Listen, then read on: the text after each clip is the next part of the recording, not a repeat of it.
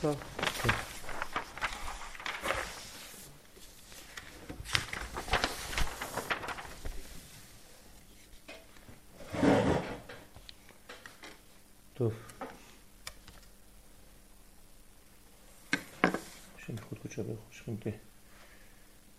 אה, ברשותכם אנחנו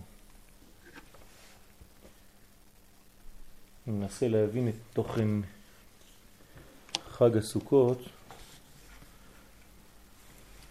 בבית גנזי תש"ז.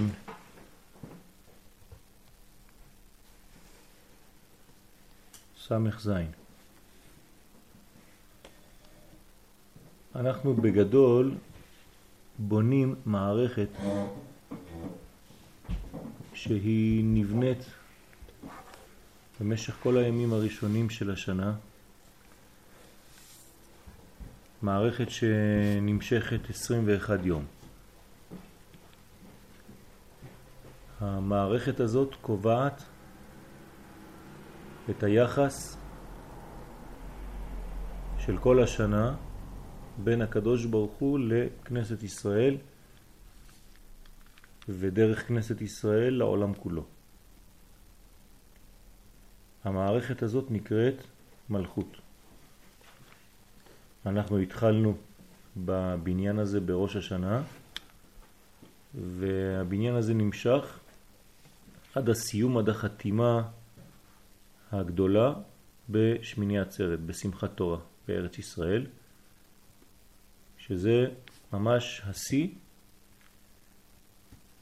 כשהבניין מתחיל בגבורות ומסתיים ברחמים גדולים, בסוד הכתוב בשיר השירים, שמאלו תחת לראשי, או שמאלו תחת ראשי, יש את שניהם, וימינו תחבקני.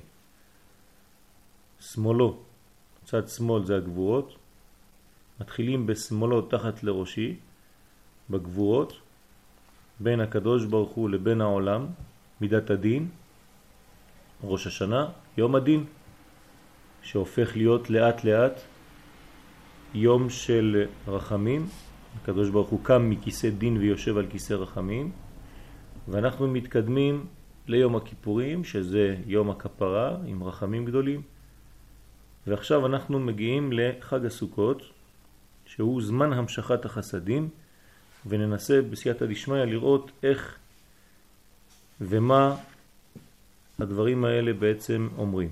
האריזל בכוונת, בכוונות חג הסוכות, מבאר עניין שבעת ימי החג שהם ימים של המשכת חסדים פנימיים ומקיפים מזה למלכות על ידי הלולב ומיניו וכן המשכת מקיפים מאימה למלכות על ידי הסוכה ואילו חסדים פנימיים מאימא באים בימים שבין יום הכיפורים לסוכות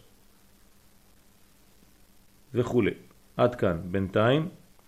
כלומר, מה זה העניין הזה? התוכן הפנימי של חג הסוכות זה המשכת חסדים. המשכת חסדים למי? למלכות. מלכות היא מידת הדין, ואנחנו רוצים למתק אותה. אנחנו רוצים למתק את הדינים שבמלכות כדי ש... שוב פעם, היחס בין הקדוש ברוך הוא לבין העולם הזה יהיה יחס של רחמים, של מיתוק הדין, שהקדוש ברוך הוא יתנהג עם העולם במידת הרחמים, כי אם העולם היה מתנהג במידת הדין, העולם הזה לא יכול היה להתקיים אפילו רגע אחד. ולכן יש עדיין בעולם שלנו שיתוף של מידת הרחמים בדין. איך זה עובד? במשך שבעה ימים בחג הסוכות יש את המדרגה שהיא מעל המלכות, שנקראת מדרגת זעיר אנפין, והיא ממשיכה, המדרגה הזאת, אל תוך המלכות, גם חסדים פנימיים וגם חסדים מקיפים. כלומר, מאור הפנימי ומאור המקיף. איך זה נעשה? אנחנו עושים תנועה, אנחנו עושים משהו בעולם הזה כדי שזה יקרה, או לפחות אנחנו פועלים פועל דמיוני או לא דמיוני, אבל אנחנו עושים פעולה, מצווה, שיש באפשרותה למשוך את החסדים האלה מהמדרגה שנקראת זעיר אנפין אל המלכות. ואני רוצה לדבר על הלולב. הלולב ומיניו, ארבעת המינים, הם בעצם עושים את הפעולה הזאת להמשיך את הכוחות של המיתוק הזה, את החסדים האלה, מזעיר אנפין למלכות. אז כל עניין של ולקחתם לכם ביום הראשון, פרי עץ אדר, כפות מרים, ערבי נחל וכו' וכו' וכו', המצווה הזאת מדאורייתא היא בעצם מצווה שמאפשרת לנו למשוך את החסדים האלה ולהביא אותם למטה. ולכן גם הנענועים הם בצורה כזאת ש... של חיפוש רוחני והבאת הרוחניות הזאת אל העולם הזה. ולכן יש את ההולכה הזאת, את ההבאה הזאת של הלולב, כן? מה שאנחנו אומרים הנטילה, שזה בעצם מביא את כל החסדים לעולם הזה. מצד שני, יש לנו גם כן המשכה של מקיפים מאימה למלכות על ידי הסוכה. וגם פנימיים שבאים מאימה בין יום הכיפורים לחג הסוכות. כלומר ארבעה ימים שבין יום הכיפורים לבין חג הסוכות יש פעולה בזמן שאנחנו בונים את הסוכה שלנו, אולי אנחנו לא מרגישים את זה, אבל יש פעולה של חסדים פנימיים שבאים מאימא, והמקיפים יבואו, כן, בסוכה עצמה, כשהסוכה כבר תיבנה, כשנתחיל את חג הסוכות יהיו אורות מקיפים שהם כמובן יותר גדולים מן האורות הפנימיים, כי האור המקיף תמיד גדול יותר מהאור הפנימי. עד כדי כך שהוא לא נכנס אל תוך הכלי, אלא מקיף אותו. מרוב גדלותו הוא לא יכול אפילו להצטמצם למידותיו של הכלי. אז יש פה חסדים מצד זה וחסדים מצד אימה. שניהם מעבירים חסדים אל תוך המלכות, שני עולמות עליונים שמעבירים חסדים אל תוך המלכות והמלכות מתמלאת גם מן המקפים, גם מן הפנימיים. לא הזכרנו, אבל בלולב יש לנו גם את ההקפות. כל ההקפות מביאים גם כן אורות מקיפים, וההולכה והבאה כן, של הלולב וארבעת המינים מביאים, מביאים גם אור פנימי. אז יש לנו כל מיני סוגים של מיתוק גם מצד זה וגם מצד עולם גבוה שזה אימה. מבואר שאין החסדים מתפשטים בבת אחת. וזה בעצם התוכן של השיעור, שהדברים לא נעשים בבת אחת, אלא באים כל אחד ואחד ביומו. יש הדרגתיות בתיקון ובמיתוק, וזה סוד גדול. הסוד הזה של הבניין האיטי הזה, המאוד מסודר של ירידת החסדים טיפין טיפין, זה בעצם סוד חג הסוכות ושם דווקא נמצא התיקון, בגלל שזה לא נעשה בבת אחת. וכן הוא בעניין המשכת הגבורות, כן, גם בגבורות היה אותו דבר. שמה? שמתחיל מיום א' תשרה ונמשך עד יום הכיפורים. כלומר, יש לנו גם כן עשרה ימים של גבורות. וכל זה אחר חטא אדם הראשון. אבל לו היה בתיקונו, היה הכל נמשך ביום אחד. הגבורות והחסדים. כלומר, אם אדם הראשון לא היה חוטא, היה נשאר בתיקונו. כל ההמשכה הזאת הייתה בעצם המשכה טבעית שהייתה יכולה להיכנס בבת אחת. אבל אחרי שחטא, התיקון לא יכול לבוא בבת אחת.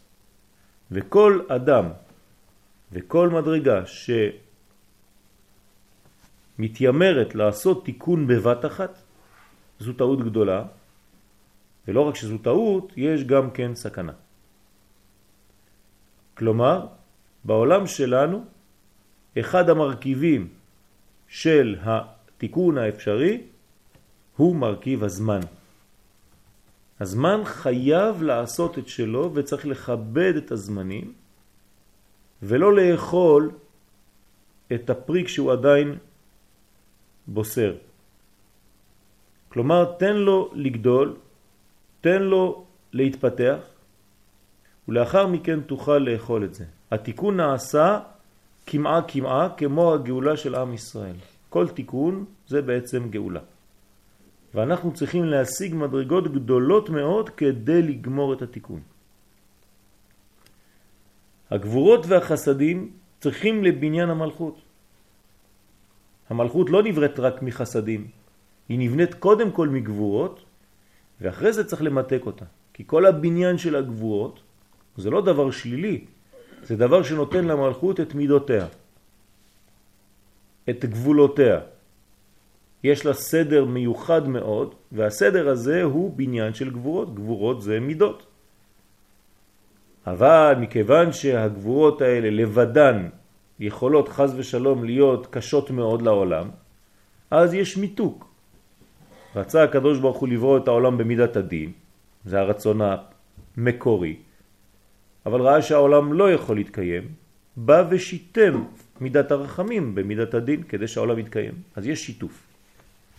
אבל יש את שניהם. ומשמעות הדברים שזה גוף התיקון לחטא אדם הראשון. לא לשכוח מה באנו לעשות. תמיד עניין התיקון של אדם הראשון, ולא לשכוח את היעד, לאן אנחנו מתקדמים כל הזמן. אמנם עזבנו את ראש השנה, אמנם עזבנו את עשרת ימי תשובה, גמרנו את הסליחות, גמרנו את יום הכיפורים, גמרנו את הסוכה. נו אז מה? אתה הולך לכיוון של בניין מלכות. בניין מלכות זה תיקון העולם. לתקן עולם במלכות, שדי. וממה לתקן את העולם? מהנפילה הראשונה. וזה נקרא תיקון חטא אדם הראשון. אנחנו צריכים להגיע למדרגה שהיא עולם הבא. כיוון שהוא הקדים להמשיך החסדים והגבוהות ביום שנברא בבת אחת. וכיוון שלא המתין עד שבת, מיד אנחנו כאן שמים את הדגש על החטא, חטא של חוסר סבלנות, כלומר של רצון לגמור הכל עכשיו וכאן ועכשיו, אז לא המתין עד השבת, נאחזו בזה כוחות החיצונים. והתיקון הוא להמשיך בכל יום בחינה אחת של החסדים ושל הגבורות עד שמיני עצרת. כלומר, אנחנו באים כנגד החטא שהוא בבת אחת, אכילה, הפנמה, שלא מכבדת את השלבים. התיקון זה דווקא בכיבוד השלבים ובתיקון איטי יום יום במשך 21 יום עד שמיני עצרת. ויש לבאר מהות התיקון שנמשך כל הימים. ובמה הווה זה תיקון לשורש החטא. איך ב-21 יום הראשונים של השנה אנחנו מנסים לתקן את חטאו של אדם הראשון. ונראה דהנה בחטא אכילת עץ הדעת נאמר, אז אנחנו מתייחסים לחטא עכשיו, כדי לראות מה תיקונו. מה נאמר באותו חטא? אז אה, קודם כל, לפני שנאמר את מה שאנחנו כאן קוראים, אתם יכולים לומר, כן, אבל בכל חג אנחנו אומרים אותו דבר, אנחנו רוצים לתקן את חטא אדם הראשון. נו, נכון, נכון. אבל יש כיוונים שונים, זוויות שונות של אותו תיקון. אבל העיקר זה חטאו של אדם הראשון. זה מה שבאנו לעשות פה.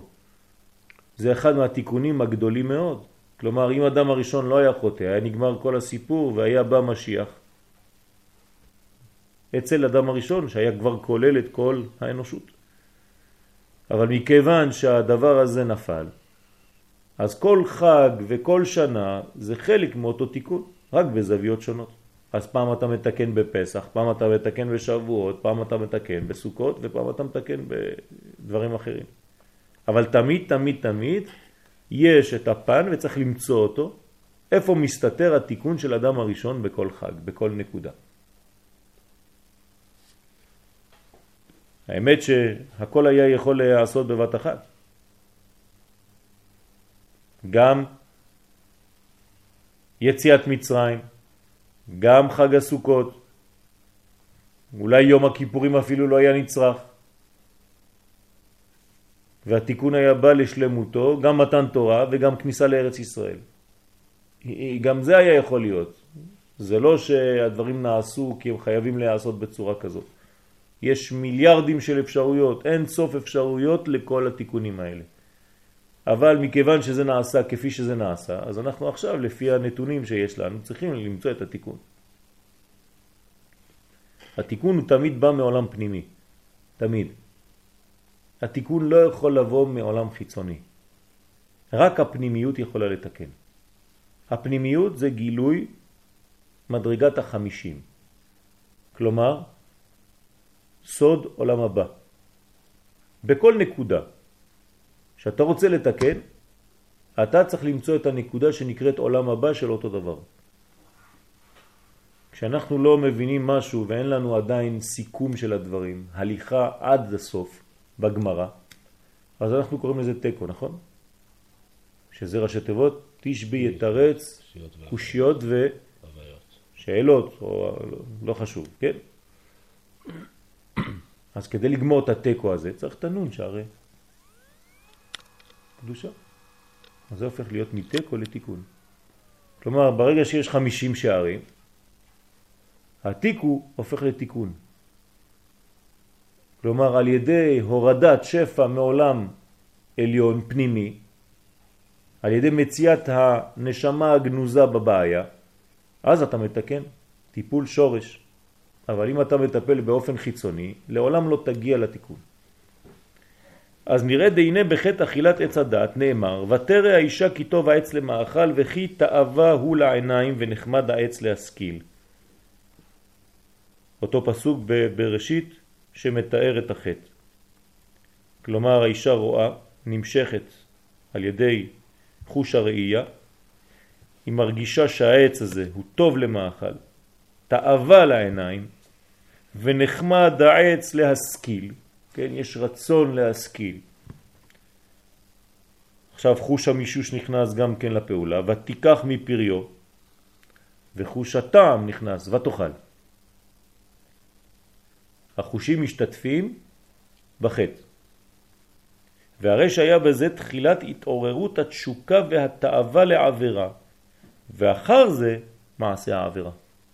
צריך להפריד בין שני דברים, או ליתר דיוק, להבדיל בין שני דברים בתוך החטא. כשאדם חוטא, ישנם שני שלבים. השלב הראשון זה קודם כל התאווה, הרצון לדבר הזה, התשוקה, והדבר השני זה החטא עצמו, המעשה. ויש לומר שזה כולל שני דברים, עצם התשוקה לעבירה, שהיא עצמה מולידה פגם והשחתה באדם, לפני העבירה עצמה, כן? רק הרצון של העבירה כבר, גם לפני שעשה עבירה, ואפילו אם לא עשה אחר כך. כלומר, עצם העובדה שהשתוקקת לעבירה הזאת, זה כבר מראה וכבר פוגם משהו בפנימיות. אפילו אם לא גמרת, אם כלי המעשים לא גמרו. ועוד, זה השלב השני, מעשה העבירה עצמה. אחרי שהשתוקקת, עכשיו יש את מעשה העבירה עצמה. והנה מאמר חז"ל ביומה דף כ"ט הרהורי עבירה קשים מעבירה. איך הגמרא ביומה יכולה לומר שהרהורי עבירה קשים מעבירה? כשאנחנו יודעים, כן, שהראשונים העריכו ואמרו לנו שמחשבה רעה אין הקדוש ברוך הוא מצרפה למעשה. מצד אחד אתה אומר לי שמחשבה רעה, אם היא לא הגיעה למעשה אז אין בזה כלום. מצד שני אתה אומר לי עכשיו שההרהורים של העבירה קשים מן העבירה.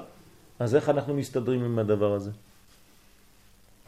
וכבר העריכו הראשונים בביור עניין זה יעוין ברבנו באחיה, פרשת ניצבים, והרי מחשבה רעה אין הקדוש ברוך הוא מצרפה למעשה ומאיזה טעם יהיו הרהורי העבירה קשים יותר מהעבירה עצמה אז איך זה עובד? יש כאן סתירה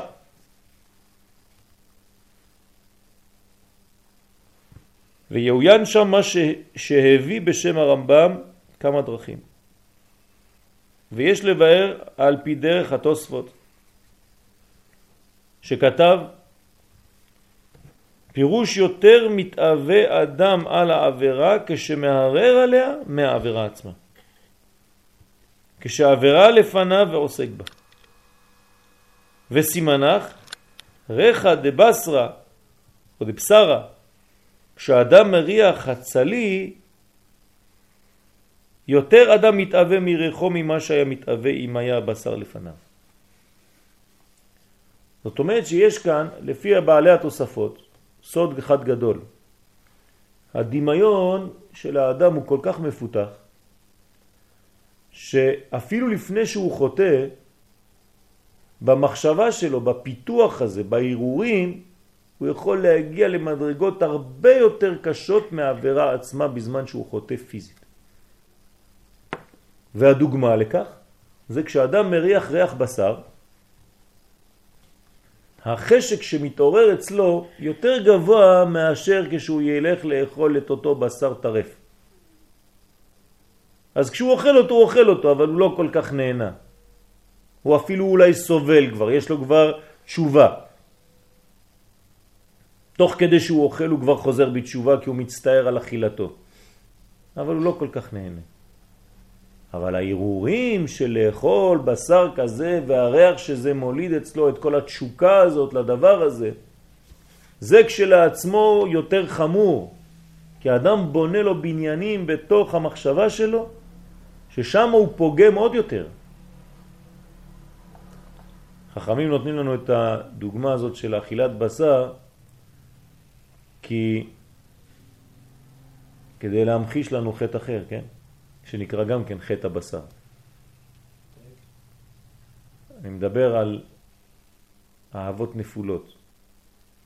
כלומר, חז ושלום, חיבור עם אישה אסורה. זה גם כן נקרא אכילה, וזה גם כן נקרא בשר. קץ כל בשר בא לפניי. היה בנוח. לפני שהקדוש ברוך הוא הביא את המבול, קץ כל בשר בא לפניי, לכן הנני משחיתם את הארץ. כן? כי השחית כל בשר את דרכו על הארץ. חטאים שהם בעצם חטאים חמורים. אבל כאן יש חידוש. המחשבה יותר גרועה מהחטא עצמו. וכוונתו לומר כמבואר כי התשוקה של האדם לעבירה כשאינה עדיין במעשה יותר גדולה מאשר בעת שהוא עוסק בעבירה. אז זה מפחיד. זה מפחיד. אנחנו חשבנו, וזה מעניין אותנו לזכור רק את החלק השני, כן? מחשבה רעה, אין הקדוש ברוך הוא מצרפה למעשה. אז אפשר להתחיל לחשוב מחשבות רעות. פתאום בא לך דבר כזה, הוא אומר לך, סליחה, סליחה, הרהורי עבירה קשים מהעבירה. כשאתה מתחיל לפתח ברעיון שלך את החטא עצמו, אתה כבר מושחת מבפנים. מה אתה חושב? שבגלל שלא גמרת בכלי המעשים, אז התפטרת מהבעיה? הרי אתה לא מוסרי בכלל. אתה לא עושה את העבירה רק בגלל שאתה במרכאות דתי. אבל אם לא היית דתי ולא היו קוראים לך דתי, כמה פעמים אנחנו שומעים את זה. אם לא הייתי דתי, הייתי קופץ על זה עכשיו. אז מי שומר אותך? יש איזה שוטר פנימי שנקרא דתי? הרי אתה מושחת מבפנים. לא היית צריך אפילו להימשך לדבר הזה בכלל. התיקון שלך הוא תיקון חיצוני, הוא לא עדיין תיקון מהותי. עובדה, אתה נמשך לזה, אבל יש לך שמירה דתית. אז מה אתה חושב שהגעת למדרגה טובה? אמנם אתה לא עושה את הדבר הזה, אבל עצם העובדה שאתה מפתח את הרצון הזה אצלך, שהוא נמצא, הוא קיים, גם זה לא פשוט, גם זו בעיה. ועל ידי זה יוצא כי השחתה במהות האדם מהרהורי עבירה, רק מהערעורים, כן? ההשחתה היא יותר גדולה מאשר מעשה העבירה עצמה. הגם שזה במעשה וזה במחשבה. נו אז מה? בעולם שלנו אנחנו רגילים לחשוב שהמחשבה היא דבר רוחני, ורק המעשה הוא גשמי. אנחנו חושבים ככה, אבל אנחנו טועים. המציאות היא יותר מחשבתית מאשר מעשית. כשאתה קורא לדבר זה מציאותי, למה אתה מתכוון? מהי המציאות של הדבר? החיצוני שלו או הפנימי? הפנימי שלו. לכן אל תתבלבל. כשאני מסתכל על אדם שיש לי מול העיניים בן אדם עומד, ואני אומר, המציאות של האדם הזה, מי זה המציאות שלו? הנשמה שלו או הגוף שאני רואה כאן לפניי? הנשמה. זאת המציאות האמיתית. אבל אנחנו בעולם שלנו מתייחסים רק לגוף החיצוני. וכשהגוף החיצוני לא גמר את הפעולה של החטא, אנחנו חושבים שהתפטרנו מהבעיה. לא נכון. הרהורי עבירה עצמה יותר חמורים, יותר קשים מהעבירה עצמה במעשה. וזה במחשבה, אבל מצד גודל התשוקה של האדם לעבירה משתרש בו כוח חומריות יותר מאשר מעשה העבירה עצמה. זאת אומרת, שורש החטא, הפגם, הוא הרבה יותר גדול, האדם השחית את עצמו דווקא במחשבה. ותעיין ברבנו בכי בשם הרמב"ם שהכוונה על הרהורי עבירה שבאים אחר העבירה. כן, כאן יש עוד חידוש, שזה אחרי העבירה יש הרהורים של עבירה, תהיינו שהוא משתוקק שוב לעבירה אחר שטעם טעם איסור. או לפני או אחרי, לא חשוב. על כל פנים יש רצון לחזור לאותו חטא. והערעורים האלה שמתפתחים הם בעייתיים. וזה גם כן מאותה בחינה שזה משחית מהותו של האדם שמשתוקק לעבירה יותר מאשר המעשה עבירה עצמה. מה הקשר להמשכת החסדים, חג הסוכות, איפה אנחנו ואיפה חג הסוכות, חזרנו עוד פעם לחטאים, לתשובה. לא לשכוח, אנחנו בונים מערכת. המערכת הזאת היא מערכת אחת שלמה, אי אפשר לחתוך את כל חודש תשרה לחלקים חלקים. ברוך שפטרנו מעונשו של זה, יצאנו מיום הכיפורים, ברוך שפטרנו מראש השנה, עכשיו חג הסוכות, נגמר. זה לא עובד ככה. אם אתה לא רואה את הדברים בשלמות, במערכת אחת שלמה, אתה לא מבין בכלל את הרעיון. הרעיון הוא רעיון אחד כולל, הוא גוף שלם, קומה שלמה. ככה מסתכלים על המציאות. זה כאילו שאתה מסתכל על בן אדם ואתה אומר מה שמעניין אצלי אצלו זה רק האוזניים. אין דבר כזה. זה דבר שלם, זה מציאות אחת שלמה. אז כאן אנחנו בעצם בונים מערכת שלמה שהיא צריכה להיות נקייה.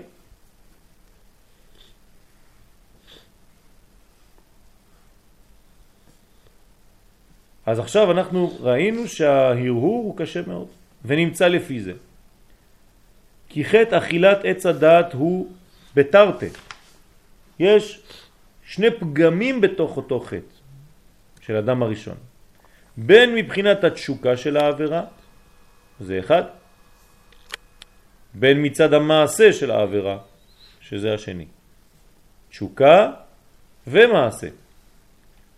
ושניהם צריכים תיקון בחודש תשרה. כל החודש הוא יושב על התיקון הזה. חלק מחשבתי בתיקון וחלק מעשי בתיקון. על, כן, שבא כנגד חלק מחשבתי, הרהורי בעבירה וחלק מעשי בעבירה. ועל פי זה יבואר המשכת זמן התיקון ב-21 ימים אלו ולא בבת אחת. עכשיו אנחנו חוזרים לעניין עד שמיני עצרת, 21 יום, כדי לעשות את כל התיקון הזה, אם במחשבה, אם במעשה. בעצם בחווה היו שתי, שתי. כן. ו- וכנראה לפי מה שהסברנו עד עכשיו שהעבירה הראשונה יותר קשה מהשנייה. עצם הרצון לחטוא הוא כבר יותר חמור מהחטא עצמו. והנה, אם עניין זה נאמר בעבירה, הרי ביתר סט הוא בעשה טוב, כשאדם רוצה לקיים מצווה. כלומר, לפני שאנחנו מתחילים לפתח את הרעיון, מה שאמרנו בנוגע לעבירה הוא גם כן שווה לעשיית המצוות. זאת אומרת, כשאתה רוצה לקיים מצווה. ההרהור של המצווה יותר גדול מהזמן שאתה אפילו מקיים את המצווה בפועל. שמת לב? גם חשוב לדעת. כלומר, הרצון, כן? כשעדיין אינה לפניו, התשוקה וההתעוררות של המידות אצלו הם ביתר שאת וביתר עוז יותר גדולים מאשר בשעת קיום המצווה עצמה. כשאתה מקיים את המצווה עצמה, זהו, צמצמת את כל המימדים של המצווה לעשייה, למעשה, שהוא מצומצם מאוד. כלומר, הגדרת במציאות מוחשית, חיצונית, את הדבר. אבל אתה רואה שהמימדים של זה הרבה יותר קטנים מהרעיון הכללי שהיה לך כשהתחלת לרצות את המצווה. כן, לחפש לולה וארבעה מינים ולהשתוקק ולדאוג שיהיה לך אתרוג יפה, זה הרבה יותר חזק מאשר כשאתה מחזיק את האתרוג ביד. מעניין, אה? אנחנו תמיד מתייחסים, לא, הנה עכשיו יש לי את זה ביד, נגמר הסיפור. אומר לך לא נכון, פה צמצמת את זה, תראה איזה מקום זה לוקח, רק את היד שלך.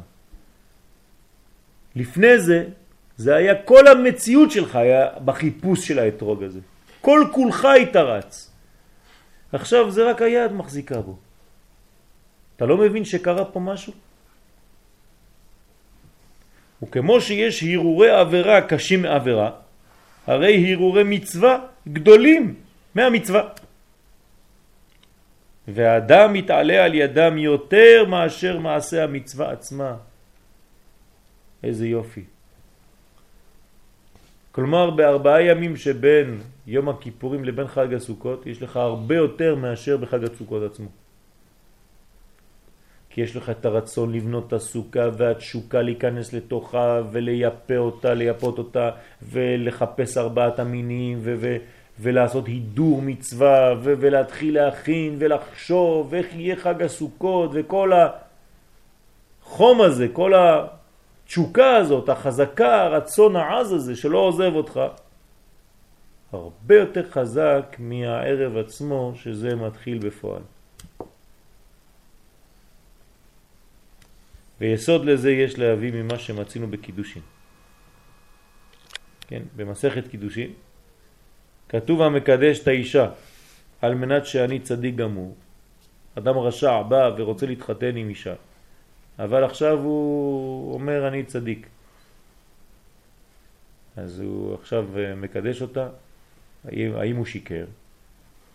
אומרים לו, הוא לא שיקר, היא מקודשת. עכשיו, ברגע שהוא אמר, הרי את מקודשת לי על מנת שאני צדיק גמור, זאת אומרת, בתנאי שאני צדיק גמור, ועכשיו אני צדיק גמור, אבל רק לפני חמש דקות גנבת. כן, אבל עכשיו אני צדיק גמור, החלטתי. האישה הזאת מקודשת. אפילו רשע גמור מקודשת. למה? כתוב שם בגמרא שמא הרהר בתשובה בדעתו. אז מה? אז לפי מה שאמרנו זה מובן. ברגע שהוא הרהר בתשובה, הרצון שלו, ההשתוקקות שלו, היא כל כך עזה, כל כך גדולה, שברגע אחד הוא הפך את כל המציאות שלו. וכבר העריכו המפרשים איך ייתכן שבערעור תשובה נעשה צדיק גמור והלא אמרו חז"ל שיש דלת חלוקי כפרה ודרך תשובה להביא כמו שהביא הרמב"ם בהלכות תשובה ולא מצינו שדי בהרהור לבד עד כדי שיהיה צדיק גמור מה אתה מהרר בתשובה נגמר הסיפור ככה אתה מנפר, כן, מתקן את הבעיה כל כך פשוט סיפור יפה זה ולפי המבואר יש לומר כוונת הגמרא. שמא הרהר. מה זה שמא הרהר? תשימו לב, יש דיוק כאן בדברי הגמרא. שמא הרהר. דהיינו באותו אופן של הרהורי עבירה שנולדה אצלו, עתה תשוקה עצמה לתשובה ולקרבת אלוקות. וזה יכול להיות באלפית השנייה, איזה ניצוץ כזה שאומר, די, אני רוצה להיות קרוב אליך, הקדוש ברוך הוא, בשנייה אחת. יש מצבים כאלה. ולכן התיקון בנפש האדם הוא יותר גדול, בתוך הנפש, במציאות האמיתית של האדם, יש תיקון הרבה יותר גדול מאשר התיקון של התשובה של המעשה של העבירה. ובזה אין כלל הצורך של דלת חלוקי כפרה. אז הכל כאילו עכשיו יש קיצור דרך, כביש עוקף לכל הכפרות האלה שצריך לעבור באופן רגיל. וכן הוא בא בבני שכר בשם אחידה, עליהם השלום, כי בשם, בשב מאהבה, אדם שחוזר מאהבה, אין דלת חלקי כפרה. למה? כי מיד מתכפר לו.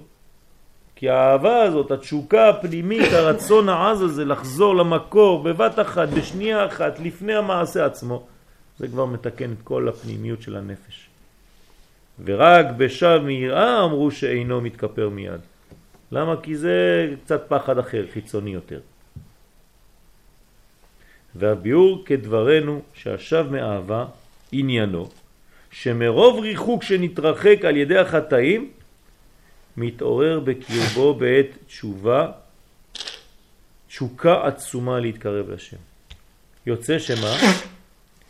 שהריחוק עצמו, מרוב הריחוק עצמו, עכשיו התעורר אצלו רצון לחזור.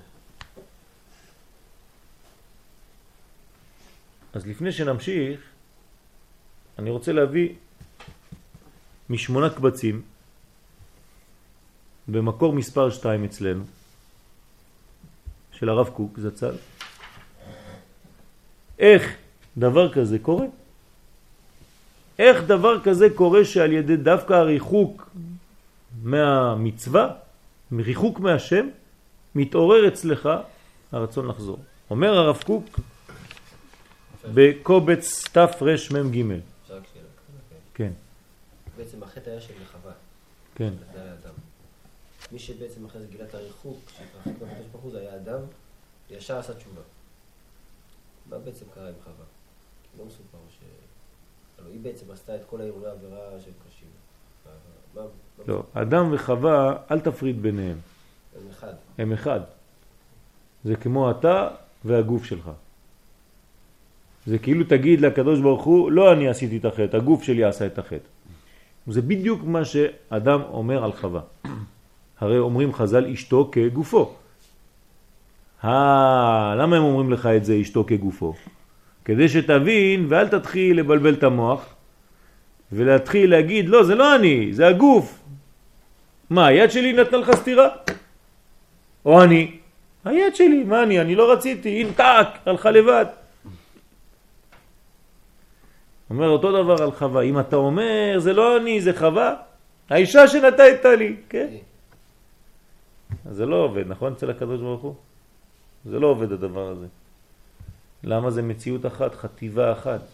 זכר ונקבה ברא אותם ויקרא שמם אדם. זכר ונקבה ברא אותם. כולם שווים בתוך העניין הזה. אל תפריד ביניהם. כשאתה מפריד ביניהם, אז זה הטענה שטוענים במשפט למעלה, עד 120. מה הגוף אומר לקדוש ברוך הוא? מה אתה שופט אותי? מה אני יכול לעשות משהו אני? הנה שמו אותי מתחת לקבר, אני לא זז. מה אני יכול לעשות משהו? הנשמה שנתת בי. היא עשתה את כל הדברים. הנה עובדה, בלי נשמה, אני לא יכול לזוז. אז הקדוש ברוך הוא הולך לנשמה, אומר לנו, הגוף צודק. הנשמה אומר, רגע, רגע, רגע, מה, אני יכול לעשות משהו בלי גוף? אני האנרגיה, אני רק רוחנית, אבל בלי המעשה שהוא גומר, עושה את העבירה, מה אני, אני חוטא, אני עושה משהו, אני חוטא. אז מה עושה הקדוש ברוך הוא? מצרף את שניהם יחד, אומר לנו, אל, אל תעבדו עליי, שניכם אתם חטיבה אחת, אתה תיכנס בה, ושניכם תופיעו לפניי, איך שהיה בזמן החטא. שניכם אחראים. כלומר, זה חטיבה אחת, זה אחריות אחת, כוללת. אותו דבר באדם. עכשיו, כאן יש רעיון פנימי. נחזור למקור שלנו. איך דווקא על ידי הריחוק יש לך רצון לחזור.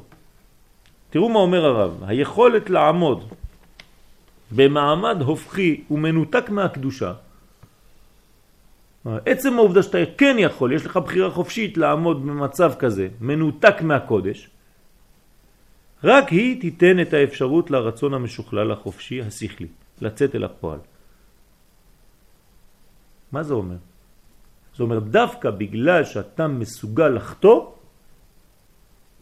אמרנו את זה קצת אתמול בשיעור, נכון? אתמול בבוקר. דווקא בגלל שאתה מסוגל לחטוא, אז אתה מסוגל לתשובה אמיתית. וכל זמן שלא נתגבר כוח הרצון של הטוב בעולם כראוי, אבל מתי זה מופיע? כשהרצון של הטוב הוא מופיע בעולם, אז יש גם רצון של רע. אז כשהכוח שמתגבר כוח הרצון של הטוב בעולם, אז אם זה לא עדיין נמצא, אין יכולת גם כן להתנתק ממנו. תראו איך, איך הרב הוא חכם מאוד. הוא אומר, מתי אתה יכול להתנתק מהקדושה? לא, כשהטוב קיים, כשהטוב מופיע, כשהטוב מתקרב. כלומר, כשהמשיח קרוב מאוד, יש לך יותר אפשרות לחטוא. למה? כי יש כבר טוב שמופיע בעולם, ובגלל שיש לך את הבחירה החופשית, והטוב הזה הוא כל כך חזק שיש כנגדו רע שיכול למשוך אותך באותה מדרגה. רק בעקבתא דמשיחא יבוסם העולם בכללו עד שהרצון העצמי יהיה בתכלית הטוב. ולעומתו, תסתכלו, לעומתו, לעומת התכלית בעקבתא דמשיחא, קרוב מאוד למשיח, יהיה חזרה בתשובה המונית, גדולה בעם ישראל, אבל לעומתו תתגבר היכולת גם כן על הנתיקה הגמורה. אתה תוכל להתנתק מהכל. תוכניות התנתקות, מפה עד הודעה חדשה יהיה. גם טריטוריאלית וגם נפשית. למה? בגלל שהטוב מופיע בגדול. אם לא היה הטוב מופיע בגדול ואתה כל כך קרוב לגאולה, לא הייתה אפשרות של תוכנית התנתקות. לא היית מתנתק מהקדושה. זה דבר פלאי מה שהוא אומר פה. כמו שרבי עקיבא אמר לגבי השואלים בוודאי. כלומר, עצם גודל הנפילה מראה על גודל הקרבה לקדוש ברוך הוא. ובחירת ההידבקות בטוב האלוקי תהיה ברצון גמור וחופשי לגמרי. כלומר, תמיד יהיה אותו משקל בין הרצון לחטוא לבין הרצון לחשוב. ההכרח הטבעי הוא הכוח, הכרח אדיר. מה זה הכרח טבעי? הטבע שהקדוש ברוך הוא נתן זה כוח אדיר, יציב ומתמיד. הרצון החופשי לעומתו הוא מתנודד ואין בו יכולת להעמיד את החיים. אולם בהגיע העת שהרצון הטוב המסתייע בדעת הכרת הטוב יתמלא די עוז ועוצמה, מסירות נפש ונכונות הקרבה, עד אשר יוכל למלא את מקומו של ההכרח. יסוד, יסור, סליחה, גם צד ההכרח שברצון, ויפנה מקומו לטובת הבחירה, שתבוא בדעת וברצון מלא. למה? כי לא יהיה כבר הכרח. ההכרח הוא דבר טבעי נתון מלמעלה, אבל אתה לא עושה שום עבודה. ברגע שהדבר הזה יכול לברוח ממך, אתה יכול להחליט הפוך, אז אתה באמת אדם שמתחיל להחליט החלטות אמיתיות. כשהיית רחוק ויכולת לברוח מהכל, חזרת לקודש. כן, בא אליי אחד לפני כמה ימים מהודו. עד שהייתי בהודו, חזרתי לפה. הייתי צריך להגיע עד לשם כדי להבין איפה אני באמת. וזה לא צחוק, זה באמת ככה. עד שאתה מגיע לשיא הטומאה, עד שהוא נגע בכל הדברים הכי הכי נמוכים, כלומר היכולת של ההתנתקות מהקודש, באותה מדרגה, למה זה בא לו? בגלל שאצלו עכשיו יש יכולת לבחור בחירה אמיתית בקודש עצמו. יש לו גם אותו דבר באור, בכיוון הקדושה. ואז בשנייה אחת הוא החליט הכל. זה ביסום העולם שבעקבתא דמשיחא. לא שהעולם מתוקן יותר בפועל. כלומר, אל תחשוב שבזמן המשיח אתה תראה בפועל עולם מתוקן יותר. אל תחלום. לא. אדרבה, המצב גרוע יותר ממה שהיה אי פעם. מלחמות נוראיות, הנדסה גנטית, סמים. הנדסה גנטית. כן, בוודאי. זה? בוודאי. סמים, שבירת כל המערכות בסיוע הכלים המדעיים והטכנולוגיים שהתפתחו, ומעל הכל אובדן ערכי האמונה והמוסר. מתי? בזמן המשיח. אור גדול מצד אחד, גנוז, קליפה גדולה של מדע נגד אנטי הכל מצד שני. מהי איפה ההתבשמותו של העולם והתעלותו? זה הסוד. העולם אומנם מתבשם, אולם באופן פוטנציאלי בלבד. אנחנו חוזרים לרצון, לתשוקה. יש ביסום פוטנציאלי, פנימי, מחשבתי, רעיוני, בכוחותיו הפנימיים ובאפשרותו להופעת דעת ורצון אידיאלי, ודווקא משום כך הולכת ומתעמקת בו השבירה. דווקא. דווקא יש יותר נפילות, דווקא יש יותר משיכות לרע. דווקא בזמן שאתה מתחיל לגדול מושכים אותך לכל מיני קליפות ולכל מיני דברים שמושכים אותך בחוץ שאף פעם לא, לא ראית דבר כזה. פתאום החטא מופיע לך מול העיניים ואומר לך קח אותי. זה משהו מדהים, מפחיד. כמה שאתה יותר גדול, כמה שהדברים מופיעים בצורה קלה מאוד לחתום, מול העיניים. אומר לך, מה זה, הנה, אתה יש לך חטא בהישג יד. למה אתה לא לוקח את החטא הזה? תעשה אותו! מצד אחד אתה אומר, תראה, אני ממש מושחת. מצד שני אתה צריך להבין שזה בגלל שגדלת שמופיע דבר כזה. זה לא פשוט, וזה מנגנון מאוד מאוד רציני ופנימי.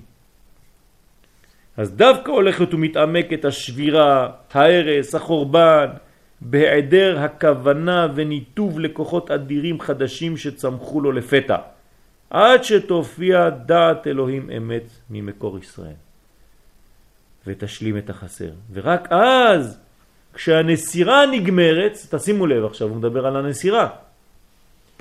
למה? כי להיות דבוק באופן טבעי לקדושה האלוקית זה לא חוכמה. הקדוש ברוך הוא ברא אותנו דבוקים לאור. היינו דבוקים לאישה. דהיינו דבוקים לרצון האלוהי, הטבעי. מי יותר דבוק לרצון האלוהי, הגבר או האישה? האישה. נכון? היא מברכת כל בוקר שעשני כרצונו. אז היא ממש כמו הרצון שלו. אם אתה דבוק לאישה, אתה דבוק למה? לרצון האלוהי, המקורי. אז איך הקדוש ברוך הוא ברא את אדם וחווה? דבוקים. זאת אומרת שאדם דבוק לטוב, לרצון האלוהי, לחלק הנשי שלו.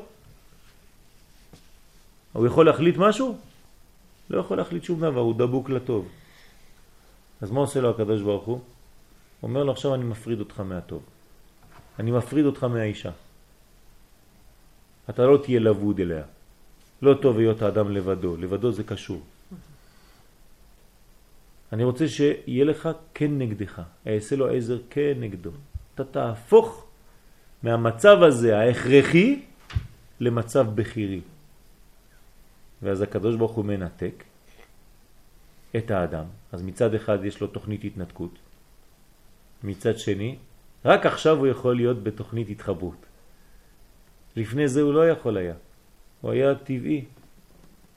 כשהנסירה נגמרת יש אפשרות לבניין עולם של תולדות עד עד. הוא מתגלה רז זה של הנסירה, אומר הרב קוק, בחוצפה דאיקווה דמשיחה. מתי יהיה הדבר הזה, הרז הזה, הסוד הזה, של ההתנתקות? תראו איזה נבואה. מתי נוכל להתנתק מכל הקודש? בחוץ בדאיקווה דמשיחה, שחלק ממנו כבר יצא לאור, אומר הרב. בוודאי. ביטוי זה חלק ממנו, כן, יצא חלק ממנו, צריך ביאור. והלא בזמנו כבר כתב הרב שכמעט כל הכוחות הרוחניים, המוסריים והשכליים של כל אורחות ההסתה שעמדו על ישראל מעולם נקבצו יחד בתיאוריה האחרונה של הלאומיות הכפרנית, האומרת בכל חצוף שאין לה חלק בכל קודש. מה איפה נותר עוד לקלקל? הכל כבר מקולקל, מה יש עוד משהו שאפשר לכפור בו? איזה פירוד נוסף יכול עוד להיות? אז זה אומר שעוד לא נגמרה הנסירה. תהליך הנסירה והפירוד, הכפירה, בעיטה בכל קודש, שליווה את התעוררות הציונית, מקביל היה לתהליך נוסף פנימי. כלומר, כל מה שאתה רואה בבעיטה, בכפירה החיצונית, יש בניין פנימי שמתנהל באותו זמן. התגברות הסגולה הנשמתית. זה מתגבר באותו זמן, בד בבד עם האפשרות שלך לחתום. מתי בעצם אתה עובר עבירה? כשהקדושה מתחילה להיכנס בך. כשהקדושה מתחילה להיכנס, אתה עולה במדרגה. אז יש לך שלב ביניים. בין השלב של אתמול, שהיית קצת נמוך, לבין השלב החדש שעכשיו נותנים לך. בין שניהם יש תמיד תרדמה. יש תמיד נסירה. ושמה הסכנה הגדולה, אין אדם עובר עבירה, אלא אם כן נכנסה בו רוח שטות. זאת אומרת, רוח שטות נכנסת שמה בין השלבים. יצר הרע דומה לזבוב היושב על מפתח הלב, אומרת הגמרא. זאת אומרת, כמו הזבוב, תמיד הוא יושב בין שני דברים, כן, פה, בין שתי השפתיים. הזבוב לא יבוא לך סתם לפה, הוא יבוא לך בין שני, יש לך פצע, הוא יישב על הפצע, על החתך. כן, במקומות שמחברים, תמיד. שם יוצא ויצר רע. למה? כי אתה מתחיל לעבור למדרגה יותר גדולה, אתה גדל. אתה גדל, נותנים לך את הניסיון לפי הגודל שלך. אבל איך זה מתיישב? הרי יש את העניין של אה, פיתחו לי איזה אה, חוט של מחט. נכון, נכון. זה, זה, זה, זה משתלב, כי כשאתה גדל, אתה צריכי, בטח, כשאתה פותח, אז אתה צריך לדעת שאתה גם כן חשוף למדרגה יותר ממשית של חטא.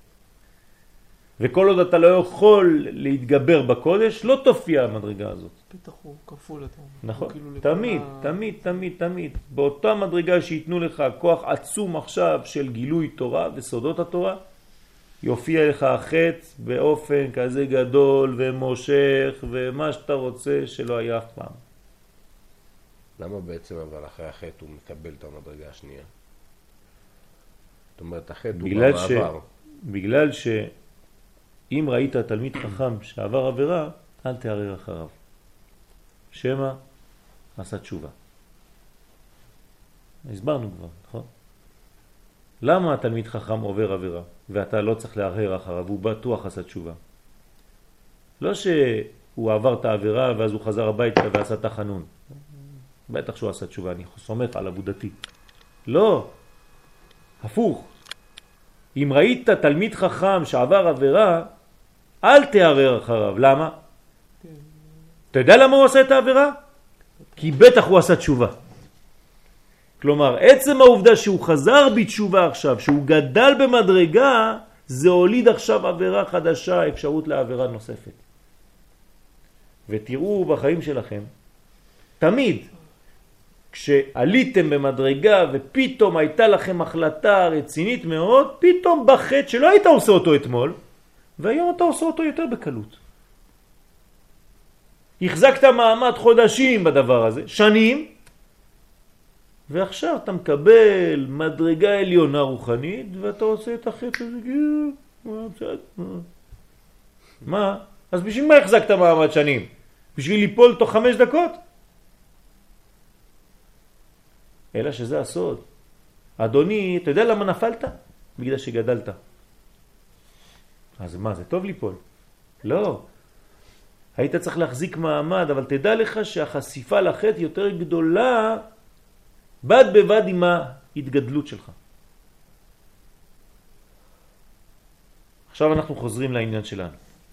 ותשוקה זו מועילה הרבה לתיקון נפש האדם, כלומר התשוקה לטוב בזמן שהוא כן יכול להתנתק ולחטוא.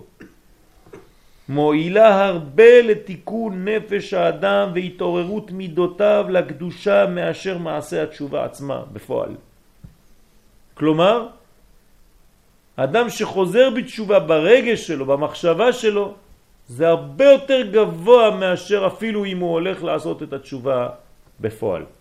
עד כדי כך שאם הוא יצא מן העולם בלי לגמור את התשובה, אבל הוא הרהר בה, אפילו שנייה אחת, אמיתית, אמיתית, אמיתית, לפני שהוא מת, הוא נקרא בעל תשובה או לא? נקרא בעל תשובה שלם. יש לכם ראייה? בן דורדיה, בגמרא. כל חייו עבר עבירות, בפעם אחת הרגיש כמה הוא רחוק וכמה הוא רוצה להשתוקק לחזור לקדוש ברוך הוא בשנייה אחת. אמר רבי, יש קונה עולמו בשעה אחת. וקראו לו רבי, יצא בת קול מן השמיים ואמר רבי דורדיה. איך רבי נהיה רבי? בלי לעבור מבחנים, בלי כלום. ולא סתם, יש לו סמיכה של הקדוש ברוך הוא בעצמו, בת קול. וזה בעצם הטעם שהשב מאהבה, אדם שחוזר בתשובה מאהבה, שזדונות נעשות לו כזכויות. הנה, זה הסוד. שהרי העוונות שריחקו הביאו לידי תשוקה עצומה זו של ההתקרבות. כן, ההתנתקות נתנה רצון ותשוקה להתקרבות. תראו איזה תהליך של תשובה יש בארץ מאז תוכנית ההתנתקות. כולם עכשיו אומרים שהיא הייתה טעות. יותר ויותר אנשים. אתמול עוד הודעות בחדשות, כן, כל שר, כל, כל חודש או כל שבוע יש לך שר אחר שאומר תוכנית ההתנתקות הייתה טעות חמורה. חכם בלילה. איפה היית? שנה שעברה? כן, עכשיו פתאום כולם, לאט לאט, לא חשוב. איבדנו, נפלנו בגדול, אבל תראה איך אנשים עכשיו חוזרים מתשובה. כל אחד בא ואומר, כן, גם אני עשיתי את הסיבוב, תוכנית ההתנתקות הייתה טעות. כולם חוזרים, וזה בהתנתקות פיזית. אותו דבר ברוחניות. האנשים יותר ויותר מבינים שההתנתקות שלהם מהקדושה, כן, זה היה יותר מדי רחוק, זה הלך למימדים יותר מדי רחוקים. עכשיו הזמן הוא לחזור ואנשים מרגישים את זה וחוזרים. וכדרך האדם שהוא מתעורר יותר על ידי הריחוק הגדול. כן, יותר מתעורר על ידי הריחוק. וכמאמר הבעל שם טוב, זכותו יגן עלינו אמן, על הפסוק בפרשת ואת חנן, וביקשתם משם, אתה יודע איפה זה משם? מהודו ועד כוש. משם ביקשתם את השם אלוהיך ומצאת כי תדרשנו בכל לבבך ובכל נפשך.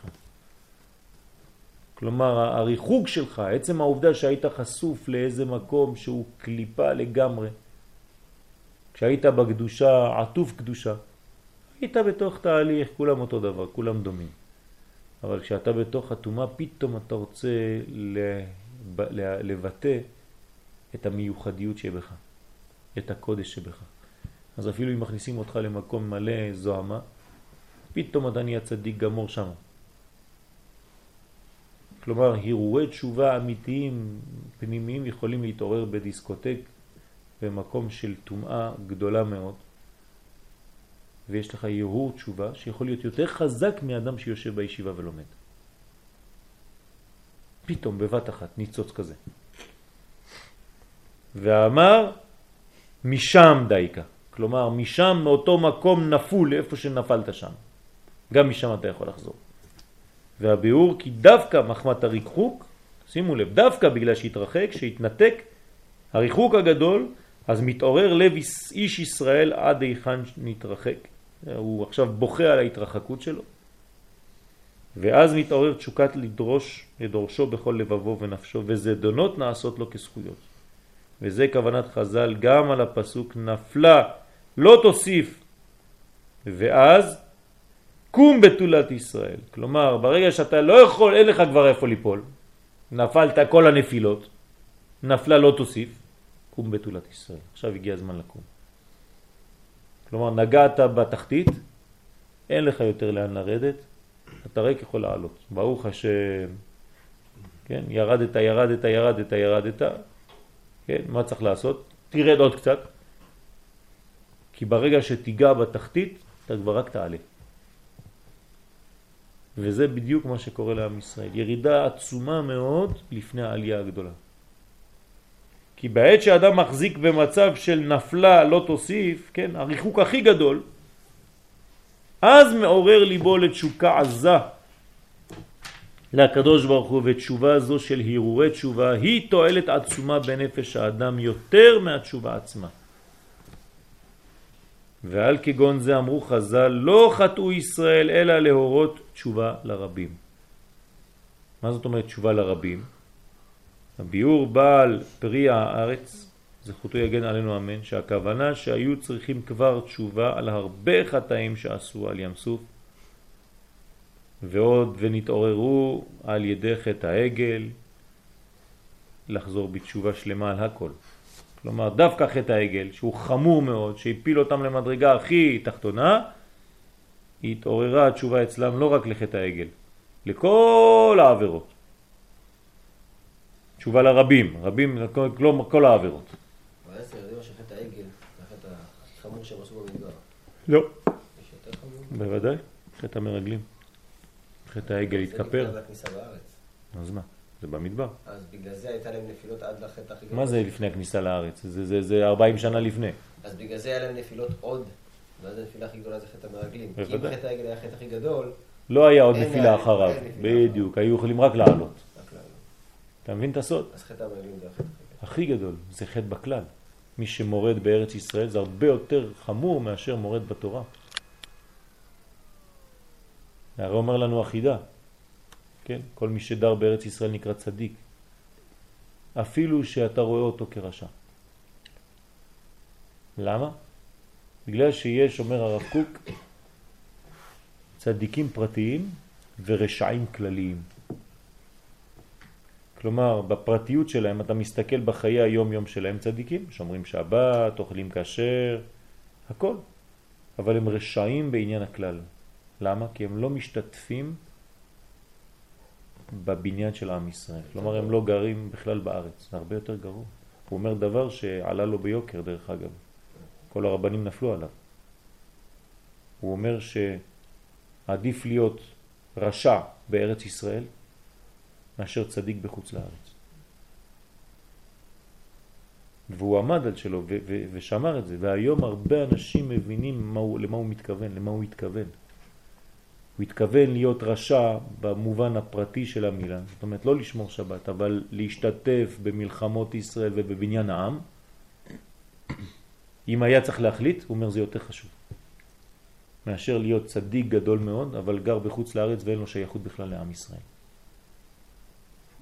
לא מבחינה שהוא בונה את ארצו, לא מבחינה שהוא משתוקק בכלל לבנות את עמו. ואין עם בלי ארץ. ואנשים לא הבינו את זה. וזה דבר עצום. ודבריו מושרשים בדברי החידה. שאם ארץ ישראל היא כל כך חשובה, היא מקיאה את מי שלא דומה לה. ועצם העובדה שהיא לא מקיאה את האדם הזה, אז משמע שהוא צדיק עדיין. אבל אתה אומר, הנה הוא רשע, אני רואה שהוא רשע. נכון. אבל זה לא במימדים האלה. אתה לא יכול לשפוט איך שאתה חושב. יש כל מיני מדרגות של קדושה וטהרה ושל צדקות. על כל פנים, אנחנו רואים כאן שלפי הירידה, ככה הרצון, התשוקה, העזה לקרבת השם. וזה מועיל יותר מהתשובה עצמה. וכן מבואר בזה תשובת הרעב"ד. רבי אלעזר בן דורדיה. זה הרעב"ד של ה... לא, לא הרעב"ד. לא- לא, לא. הרייבד. לכן קוראים לו רייבד, כדי לא להתבלבל. אחרי ששמע כי אין לו תקנה כן, אמרו לו, זהו, הגעת לסוף, ברוך השם, נפלת, אין לך, נפלה, לא תוסיף. למה? כי עשית את כל העבירות שבעולם. אמרו לו, אין יותר תקנה. וגם אחר בקשת הרים וגבעות, כן, אמרו לו, זהו, גמרנו, אתה לכלכת יותר מדי, אין, אי אפשר. הבין כי אין לו תקנה, הבין מזה עד היכן הרחיק ללכת, ונתעוררה בו תשוקה גדולה לקרבת השם. מתי? כשהוא היה עם אישה זונה. כלומר, בזמן החטא עצמו האישה אומרת לו, אני לא יכולה איתך, אתה יותר מדי מושחת אתה. שם הוא מתעורר בתשובה. שם הוא מתעורר בתשובה. הבן אדם הזה במדרגה כזאת נמוכה, שם הוא חוזר בתשובה. הניח ראשו בין ברכיו וגעה בבחייה. חזר בתשובה אמיתית, שלמה. חזר לתנוחה של הוולד בתוך הבטן של האימא. ראש בין הברכיים. כלומר, הוא הבין שהראש שלו היה בתוך היסוד. כל המחשבה שלו הייתה שם, השם ישמור. אז הוא חזר לתנוחה הזאת, שהראש שלו בין הברכיים. מרוב השתוקקות לקרבת השם שאינה בידו, במעשה, כבר לא יכול לחזור במעשה בתשובה, יותר מדי מאוחר, אז במה הוא חזר בתשובה? והרהור. והרהורי תשובה אלו מתקנים הנפש של האדם יותר מאשר תשובה עצמה. ולכן יצאה בת קול שהוא מזומן לחיי עולם הבא בלי ארבע חילוקי כפרה. אין לו בית דין למעלה, אין לו כלום. איך? כי הוא ממש חזר בתשובה אמיתית. ונקרא רבי על שלימד דרך תשובה.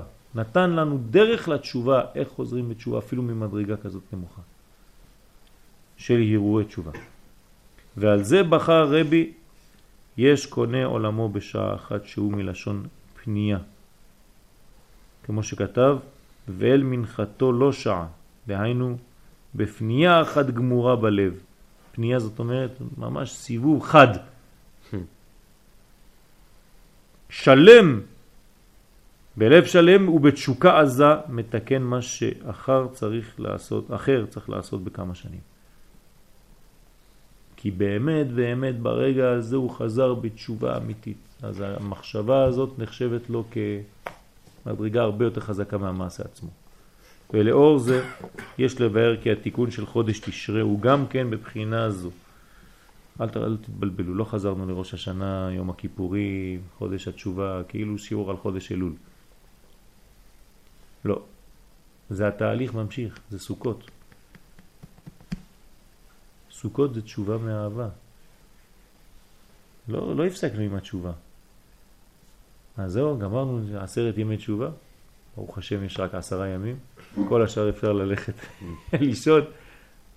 עזוב אותנו כבר. עכשיו זה זמן של שמחה. תראו, תראו איך הראש שלנו מעוות. למה? תשובה זה בכי. זה, אתה צריך להרגיש שאתה סובל, משהו מגרד לך, אתה חותך את הבשר שלך מסריקות של ברזל. יש לך דברים כאלה? אני מחפש כל מיני קוצים וזה. הוא לא יודע אם אני צוחק או אני רציני. כן.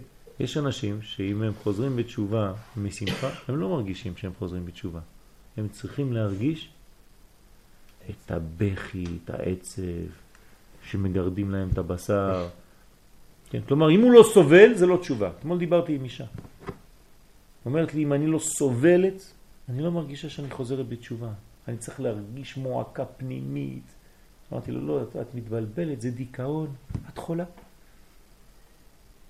אפשר לחזור בתשובה שלמה בחג הסוכות, עם שמחה גדולה בסוכה. את לא צריכה לסבול. אמרתי לה, כן? יש הרבה אנשים כאלה, הרבה אנשים כאלה. תשובה בשבילם זה בכי. תשובה בשבילם זה רצון למות.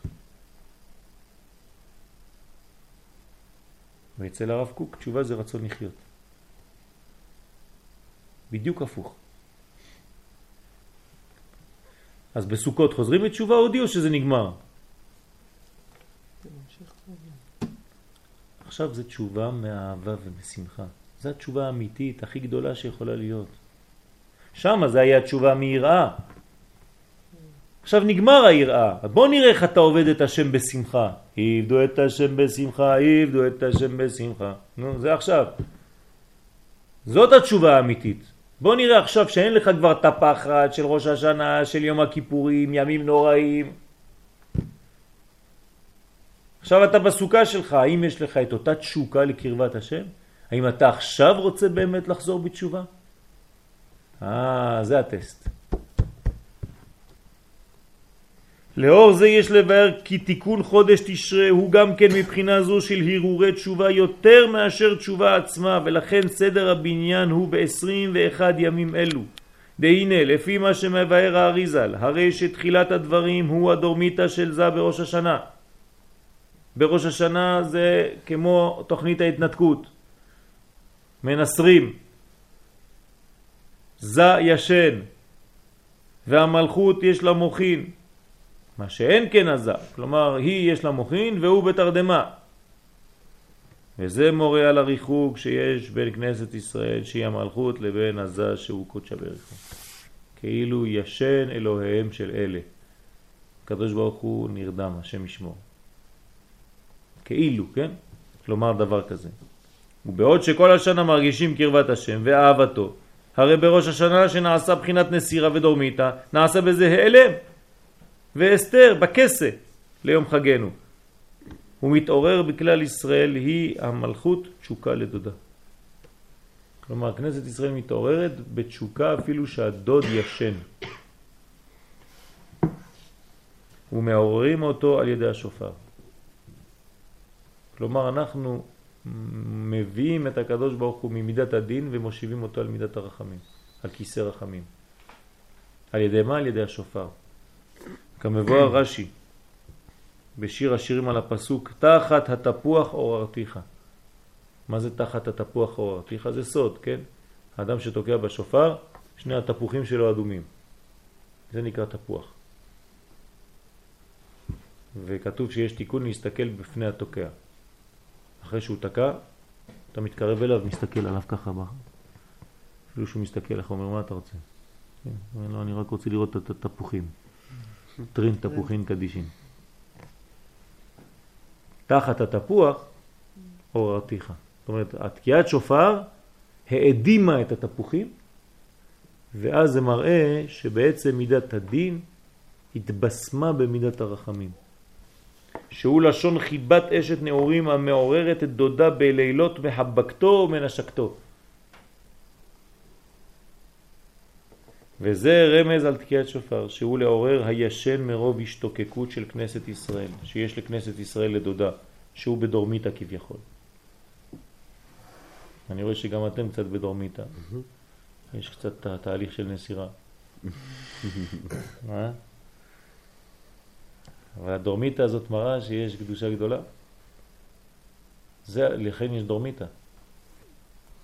זה בצרפתית איטלקית הדורמיתה הזאת, כן? בצרפתית לישון אומרים דורמיר. דורמיר. כן, אז דורמיתא זה כנראה זה מישהו צרפתי המציא את העניין הזה. ארמית צרפתית. אה? כן. ארמית צרפתית. משהו כזה, באזור שם. גם רש"י היה צרפתי. היה גר בטרויה, טרואה.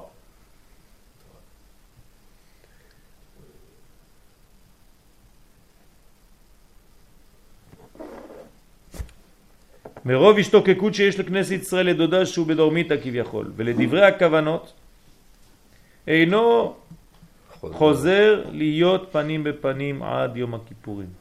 כלומר, האריזל מגלה לנו שאחרי ההתנתקות זה לא חוזר מיד פנים בפנים, עד יום הכיפורים.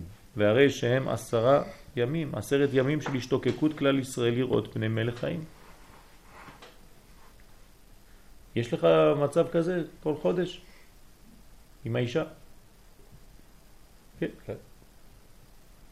תהליך התנתקות ותהליך השתוקקות. ואחרי זה מתחילים עשרת ימי השתוקקות של כנסת ישראל לדודה, לעניין הייחוד. ותחילת הדברים בימים שבין יום הכיפורים לסוכות, שכבר עומדת עמו כביכול פנים בפנים. כלומר, בין יום הכיפורים לחג הסוכות, המלכות עומדת מול הקדוש ברוך הוא. פנים בפנים, ואז השתוקקות לקרבתו היא גדולה עוד יותר. עכשיו הם רואים אחד את השני, אבל הם לא, עדיין אה, אין נגיעה. איסור נגיעה. שומרים על איסור נגיעה. והוא כמו המשל שאמרו בהרהורי העבירה, שהוא ריח בשרה. כך הוא בבחינה זו. עכשיו יש הרהורי תשובה והרהורי חיבור. כן? ה... היופי הזה של הציפייה, כן? בעזרת השם, כשבעיתו בזמנו תמצא אישה, אז לפני החתונה, ההשתוקקות הזאת להיות עם האישה הזאת, להתחבר אליה, הרבה יותר גדול מכשתהיה איתה בכלל. כלומר, יש ברגעים האלה שלפני כוח שאין אחרי. ואחרי זה בחג הסוכות שיש כבר בחינת התקרבות מעשה של וימינו תחבקני. עכשיו בסוכות זה כבר מעשה, זה כבר חיבוק. אתה מבואר באריזה, אבל עדיין אינו זמן הייחוד, זה רק חיבוק. הרי מתחילים בחיבוקים. אז מתגברת התשוקה לקרבת השם, עוד יותר. ובזה מתקנים את שורש החטא של אכילת עץ הדעת, שהוא הרהורי עבירה. כלומר, מה אתה עושה בתוך הסוכה? אתה מחכה לשמיני עצרת. אתה בתוך הסוכה, ואתה כל כך מתאווה לחיבור עם הקדוש ברוך הוא, שאתה מסתכל על הסכך כל שנייה. אתם יודעים שהמקובלים מנשקים את הסוכה. המקובלים נוגעים בדפנות של הסוכה ומנשקים, בסכך מנשקים. ידע את זה יהודי. שם שמיים חל על הסוכה. מה קרה לך? אתה נכנס לסוכה, אתה מנשק, תגיד לך, יש לך מזוזה? הנה, הכל מזוזה. לא צריך מזוזה לסוכה, נכון? שם שמיים חל עליה. אתה יודע למה שם שמיים חל עליה? במילה סוכה, באמצע מה יש? שם השם, קו ו', 26. ומה יש בחיצוני? 65, שם אדנות. סוכה זה חיבור שם אדנות עם שם הוויה. מה אתה רוצה יותר מזה? בגמטריה אמן. אתה נכנס לאמונה. צילה דמהמנותה. אתה נכנס לתוך האמונה, מציאות של אמונה. גם המשקפיים שלך נכנסות. אתה יודע איזה תשובה זאת? משהו, אה? גם הבגדים, גם הפיג'מה שלך, נעליים, גרביים, כולם חוזרים בתשובה. נכנסים לתוך האמונה. סוד עצום זה הסוכה. מכונת כביסה. אה? ממש, מכונת כביסה טוטלית. אדם שמבין את הדבר הזה, הוא לא יוצא מהסוכה. הוא דבוק שם. יש לו מגנט. לא רוצה לצאת מהסוכה. מחזיק בדפנות. מושכים אותו, לא, עזבו אותי, אני פה עד דלא ידע. כן? מזמינים אותו, נו בוא, עושים על האש, שמה, בוא, הולכים לטיול, שם, לא, אני רוצה להיות פה. יש אנשים שלא זזים מהסוכה, קשה להוציא אותם. באים עם מנופים כדי להוציא אותם החוצה, הם לא רוצים לזוז. זה פינוי. רוצים לפנות אותם בכוח, אמרו לא, תיקחו אותי עם הכל. הרימים אותו עם כל הסוכה.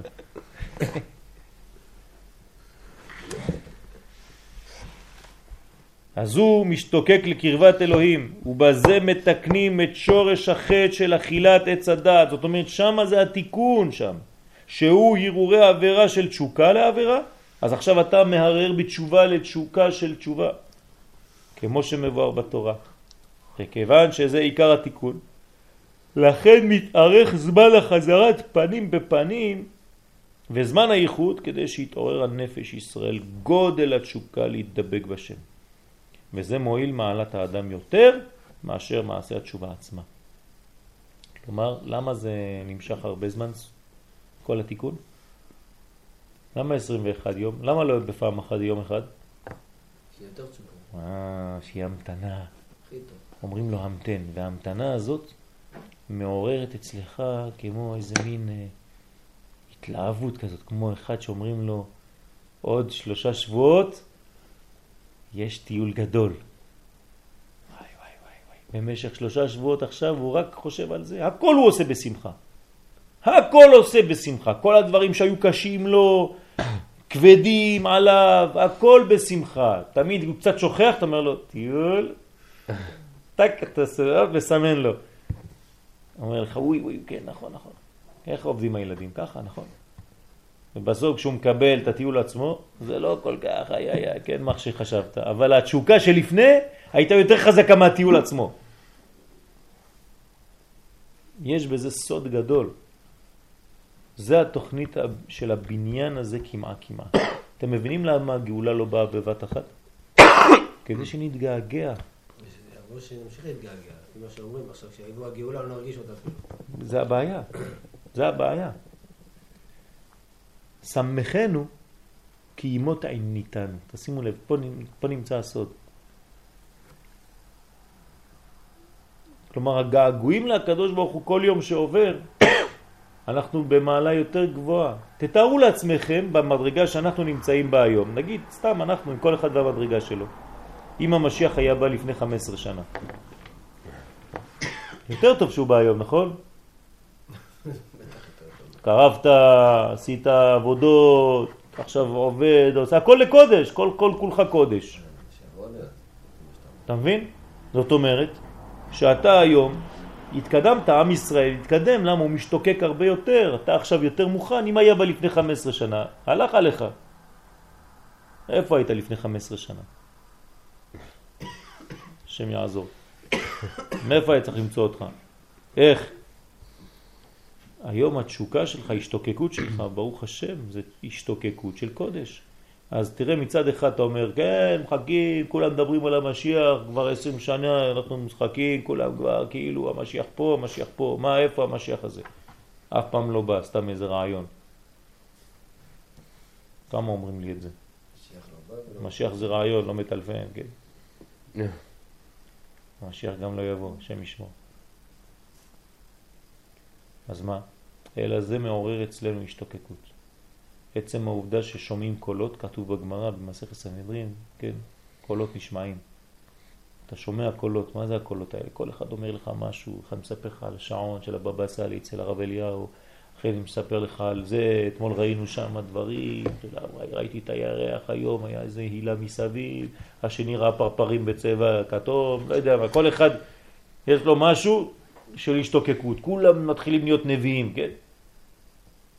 כולם מתחילים להשתוקק, רואים דברים, חלומות, כן, הפלאפון שלי הפך להיות uh, מרכז חלומות.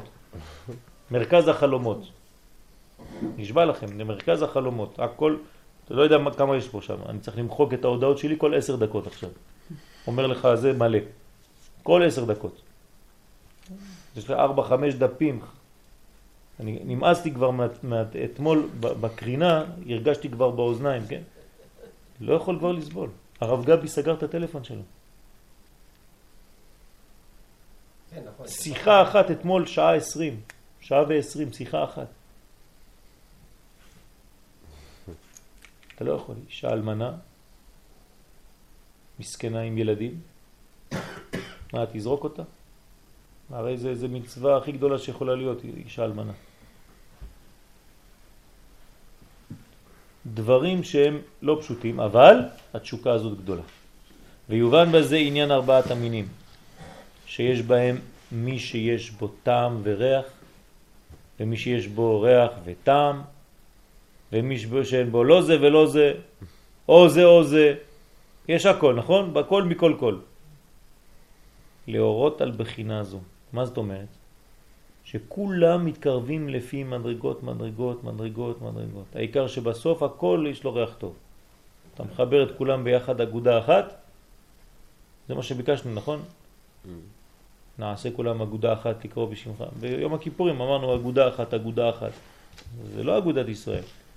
אגודה אחת זה הלולה וארבעת המינים. זה אגודה אחת, אמיתית. כי לצערנו בכנסת לא מקבלים את מי שלא דומה לך. וגם אצל חוגים דתיים, הוא משלנו? לא, הוא לא משלנו. יש לו כיפה סרוגה, יש לו כיפה שחורה. הוא לא משלנו, שם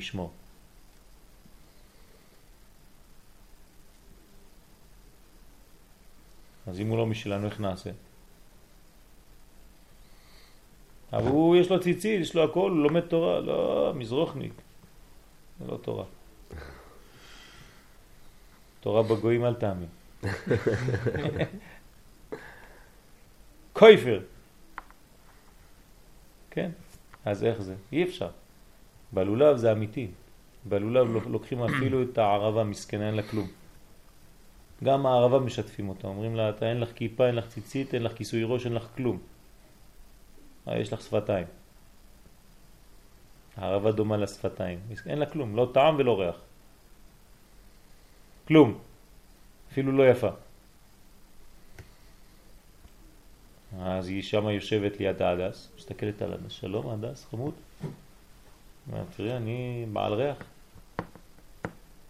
מסתכל מצד שני, רואה אתרוג, זה כולו שלם, אפשר לאכול אותו אפילו, ריח טוב, הכל, בושם, יפה, לולב, תמרים.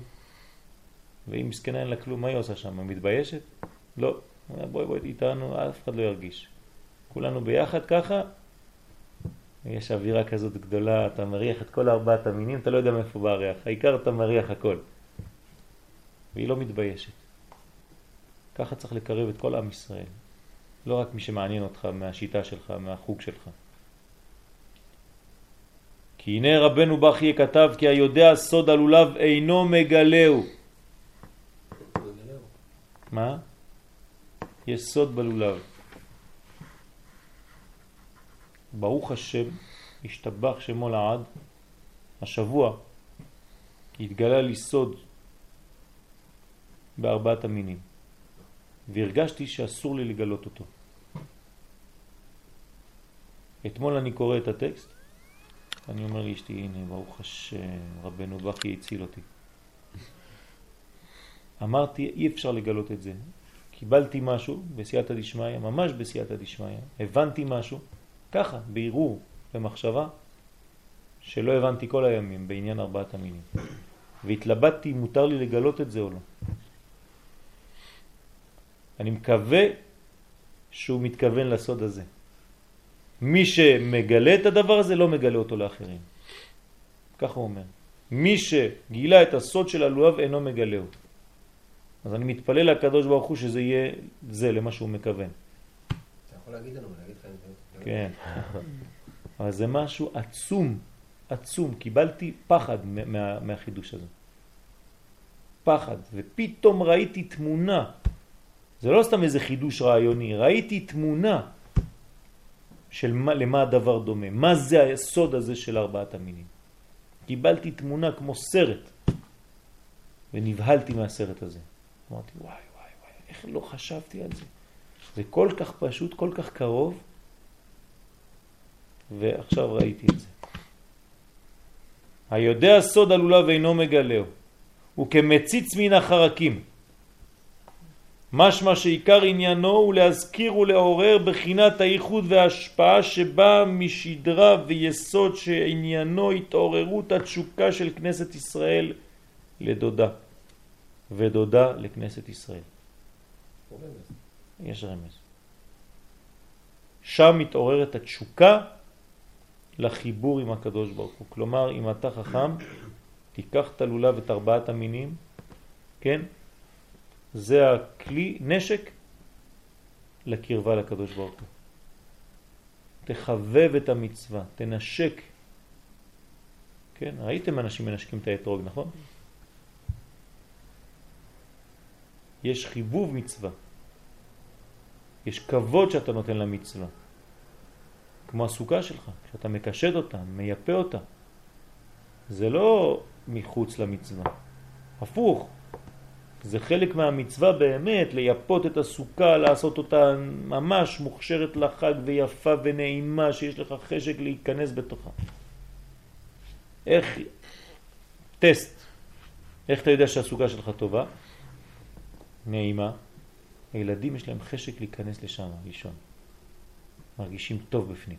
לא רוצים לחזור לבית. אתה צריך לעשות הסוכה בצורה כזאת, שזה לא זה סתם איזה צריף שם עומד בשמש בחוץ. השם ישמור עוד פעם צריך לצאת לאכול. לא, הפוך. כשאתה נמצא בסוכה אתה אומר, וואי, עוד פעם צריך להיכנס לבית. הוא מוצא תפילין. כן. אתה מתגעגע אליה. שבוע אין לנו תפילין עכשיו. אשרי מי שבא ולולבו בידו.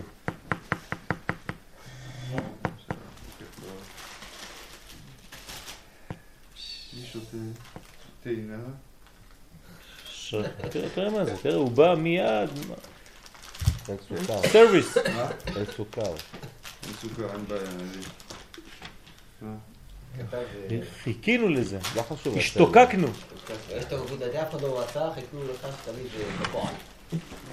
נקודת ציון. זה זה בא אחרי שעה וחצי. כן, ה- כן. ולכן, הגדר הוא טעם וריח. מה זה טעם וריח? יש בתורה טעמים, ריחות, מה אכפת לנו? אנחנו אומנים?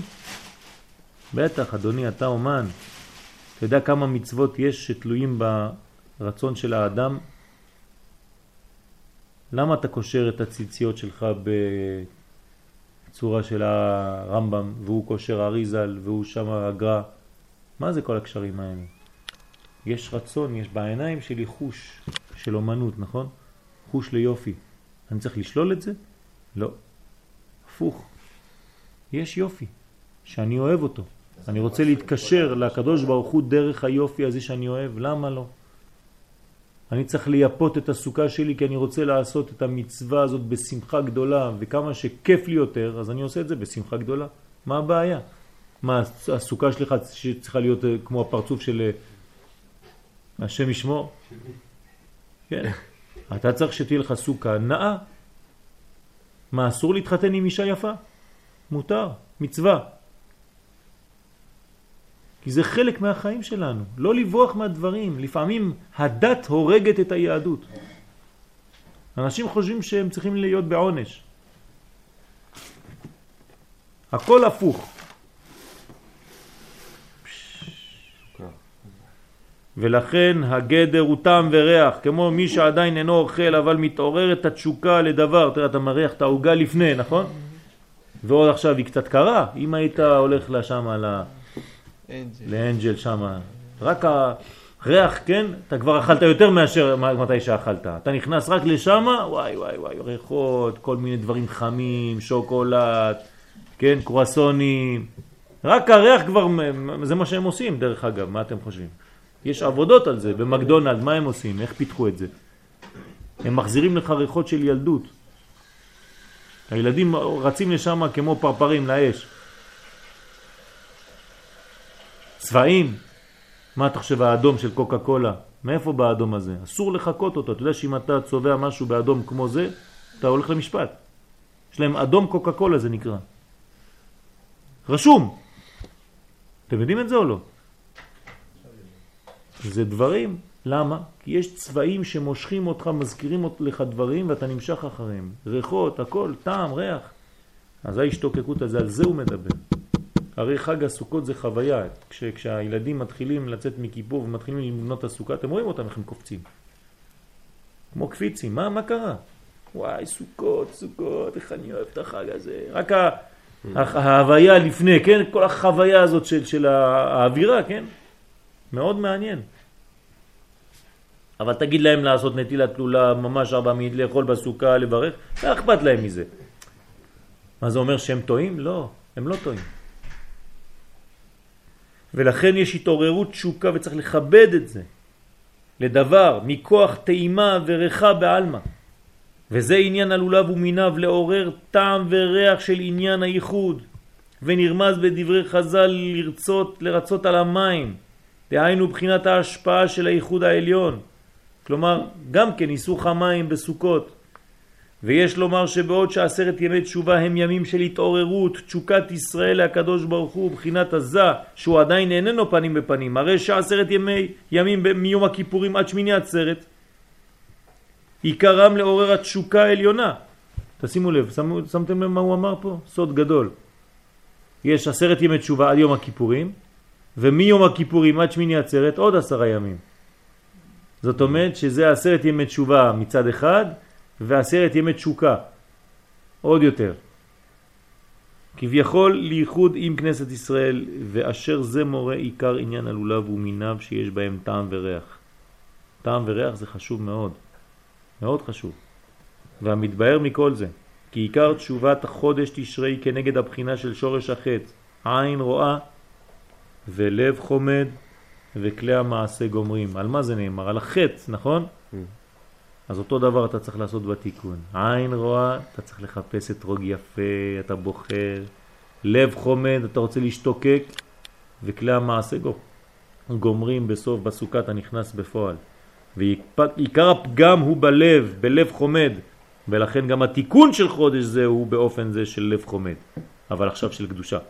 כי עיקר עבודת הסרט יהיה מתשובה, התשוקה לעין רואה, לראות פני מלך חיים, פנים ופנים. זה הסוכה, אתה רוצה לראות את הקדוש ברוך הוא, סוכה מלשון שכח, סחה ברוח הקודש, שרה, עסקה, שמה. ואחרי זה בימים שבין יום הכיפורים לחג הסוכות לב חומד. אז בהתחלה זה עין רואה, עכשיו לב חומד, לפני הסוכה, הלב שלך מתעורר, כולם מחכים לערב, לסוכה, לקרבת אלוקים, ובחג הסוכות עצמו אתה בתוך הסוכה עומדת המלכות כנגד הלב, חבוקה ודבוקה בו, החמדה היא לכלי המעשה הגומרים שמיני עצרת. הכל מסתיים בשמיני עצרת שזה בעצם החיבוק הגדול והייחוד. אז כל העניין הזה זה בעניין בניין גדול מאוד, חשוב מאוד.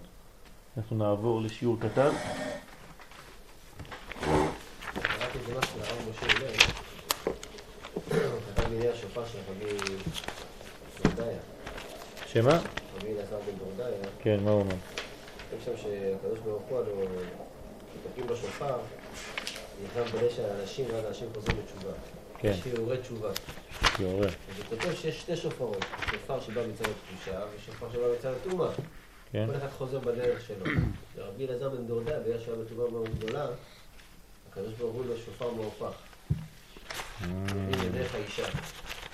וזה העניין שהאישה הפחיכה מלמטה, כל שופר יצא מלמטה, ואז ההפכה הזאת אה, יצא ממנה משפט, כשם שההפיכה אינה חוזרת, כך לא קוראים רבי דורדיה. ואז הוא הבין כבר דרך השופר הזה, המהופך הזה, שאין לו תקנה, ואז הוא...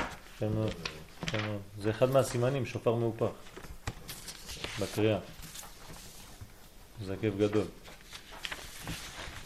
נכון, יש שופר מהופך. איך זה נקרא שופר מהופך? תגיד להם את הקול הזה שיש לו שופר מהופך. תשאיר לנו שופר. שופר מהופך. איך זה? הנה, יש פה משפט, בחג. לא יודע, לא יודע, מה קורה שופר איך, מהופך? איך הניגון של שופר מהופך? אה? איך? בשבת אנחנו לא רואים אותך. עכשיו שבת, מה זה? עכשיו כבר אה, בחינת שבת. אסנת כתבה על זה. על שופר מהופך? לא, על מה שלמדנו עכשיו. אה, באמת? השבוע. יפה מאוד. על זה משהו... כן? בדיוק על זה. על למה הסגונים. יפה מאוד. נו, אשרנו שכיוונו לדעת גדולים. חג האסיף תקופת השנה, נאות הדשא, הרבי מסוחצ'וב. יש להתבונן בלשון תקופת השנה. מה זה תקופת השנה? כן, ככה כתוב בשמות. בספר שמות ל"ד כתוב חג האסיף תקופת השנה. מתי זה חג האסיף? תקופת השנה. מה זה תקופת השנה? יש להתבונן בלשון תקופת השנה שלכאורה בקץ תקופת השנה מבעלה. כן, זה, זה, זה נגמר. ונראה, והנה בזוהר הקדוש אומר, חלק ג' דאותיות חיטה, אות ח' וט' הם מוץ ותבן. כך אומר הזוהר. מוץ ותבן. אות ה... כן? נקיו דדגן בלי מוץ ותבן. כלומר העץ שהוא נקי, החלק שהדגן, המוץ והתבן נקיים זה האות ה'. ובאדם, כן, זה כל המילה חיטה, כן? ח' ט' ה'. יש מדרגה שהיא נקייה לחלוטין, זה הה, ויש שתי מדרגות, אחת היא כנגד המוץ ואחת כנגד התבן. מעשים טובים. כן. הוא באדם, זה לא בעל שם טוב, אה? מעשים טובים שיש בהם חלקי פסולת, דהיינו שהכוונה לא הייתה כל כך טהורה. אנחנו עושים לפעמים דברים, אבל בלי כוונה אה, שלמה של הדבר הזה. אז יש כל מיני פסולות מסביב. עשית את זה, אבל היה לך איזה מין אה, משיכה למשהו, עשית את זה לא ממש נקי, לא מאה אחוז. בלתי לשם לבדו. אז הם כדמיון חיטה בתוך מוץ ותבן. זאת אומרת שיש ערבוב בין הקדושה שאתה עושה אותה לבין החלקים. כמו שדרך העולם לנקות הדגן ממוץ ותבן ואחר כך מכניסים אותו לאוצר, כן הוא במעשים. אסור להכניס באוצר לפני שניקית, נכון? זו ההלכה. אותו דבר במעשים. בראש השנה וביום הכיפורים ניתחו כל חלקי הפסולת מן המעשים הטובים. זאת אומרת שאנחנו, מידת הדין, מה עושה? מנקה. מנקה את האדם שיהיה נקי, נקי, נקי, נקי לביתו שנה שלמה. ונשארו נקיים להכניסם לאוצר השמיים בחג הסוכות. כלומר, הסוכה היא אוצר השמיים. אוצרו הטוב של הקדוש ברוך הוא. זה הכוח של הסוכה. וכבר דיברנו מזה בעריכות. ונראה דזו היא טענת אומות העולם שמקטרגים על ישראל בטענתם שהמעשים טובים הם מעורבים בפסולת. בסדר, עם ישראל אתה אומר שזה עם קדוש, אבל כל מה שהם עושים תמיד יש איזה בלגן בפנים. תמיד יש פסולת במעשיהם. למה הם מקטרגים? בוודאי לא יחציפו לשקר ולומר שישראל אינם עושים מעשים טובים. הם חכמים. הם לא יגידו לא, ישראל לא עושים כלום. עושים, אבל לא עושים טוב. אז עדיף לא לעשות. הם עושים הכל בקלקול. אז אי אפשר ללכת נגד המוחש, שהרי אפילו פושעי ישראל מלאים מצוות קרימון. כן, אז הם לא יכולים ללכת נגד זה, ככה אומרת הגמרא בעירובין. אלא טענתם שהמצוות מעורבים עם פסולת. אז הם אומרים, תשמע, זה לא נקי מה שהם עושים, עם ישראל. אמנם הם קרובים אליך, אתה אומר שבחרת אותם מכל העמים, אבל זה לא פשוט. אך ישראל זוכים בדין, שהרי יום הכיפורים בא וניקה הכל. יום של כפרה. ממש מנקה את האדם, מוריד לו את כל מה שמיותר שהיה לו ושלא שייך לו. וזה מה שכתוב במדרש, בראשית רבה. רבי לוי אמר, משל לקבץ וקירח, שהיו עומדים, איך קוראים לו קבץ? כן, כן. כן, טלטלים. קבץ וקירח, שהיו עומדים על שפת הגורן. ועלה המוץ בקבץ ונסתבך בשערו, ועשה שמפו. כל פעם שהוא רוצה להוציא משהו, הוא לא יכול. למה? יש לו כל כך הרבה שערות, בוסעור קוראים לו, בערבית. כן, כל פעם שהוא מנסה לעשות משהו, מסתבך לו עוד יותר, נכנס בפנים, כמו מסטיק בתוך השער. קרח, תדביק לו מסטיק, הוא עושה ככה, מוציא אותו, זהו. כן, אין כלום. אולי זה תלש איזה מין אה, מילימטר של שיער שנשאר לו. מבריק. עלה המוץ בקרח, מה עשה? נתן ידו על ראשו, העבירו. טורק. שום דבר לא נדבק, אין שערות. כך עשיו הרשע. מתלכלך בעוונות כל ימות השנה ואין לו במה יקפר. למה? הוא כולו מלא שיער. כולו קבץ. טלטלים אדומות.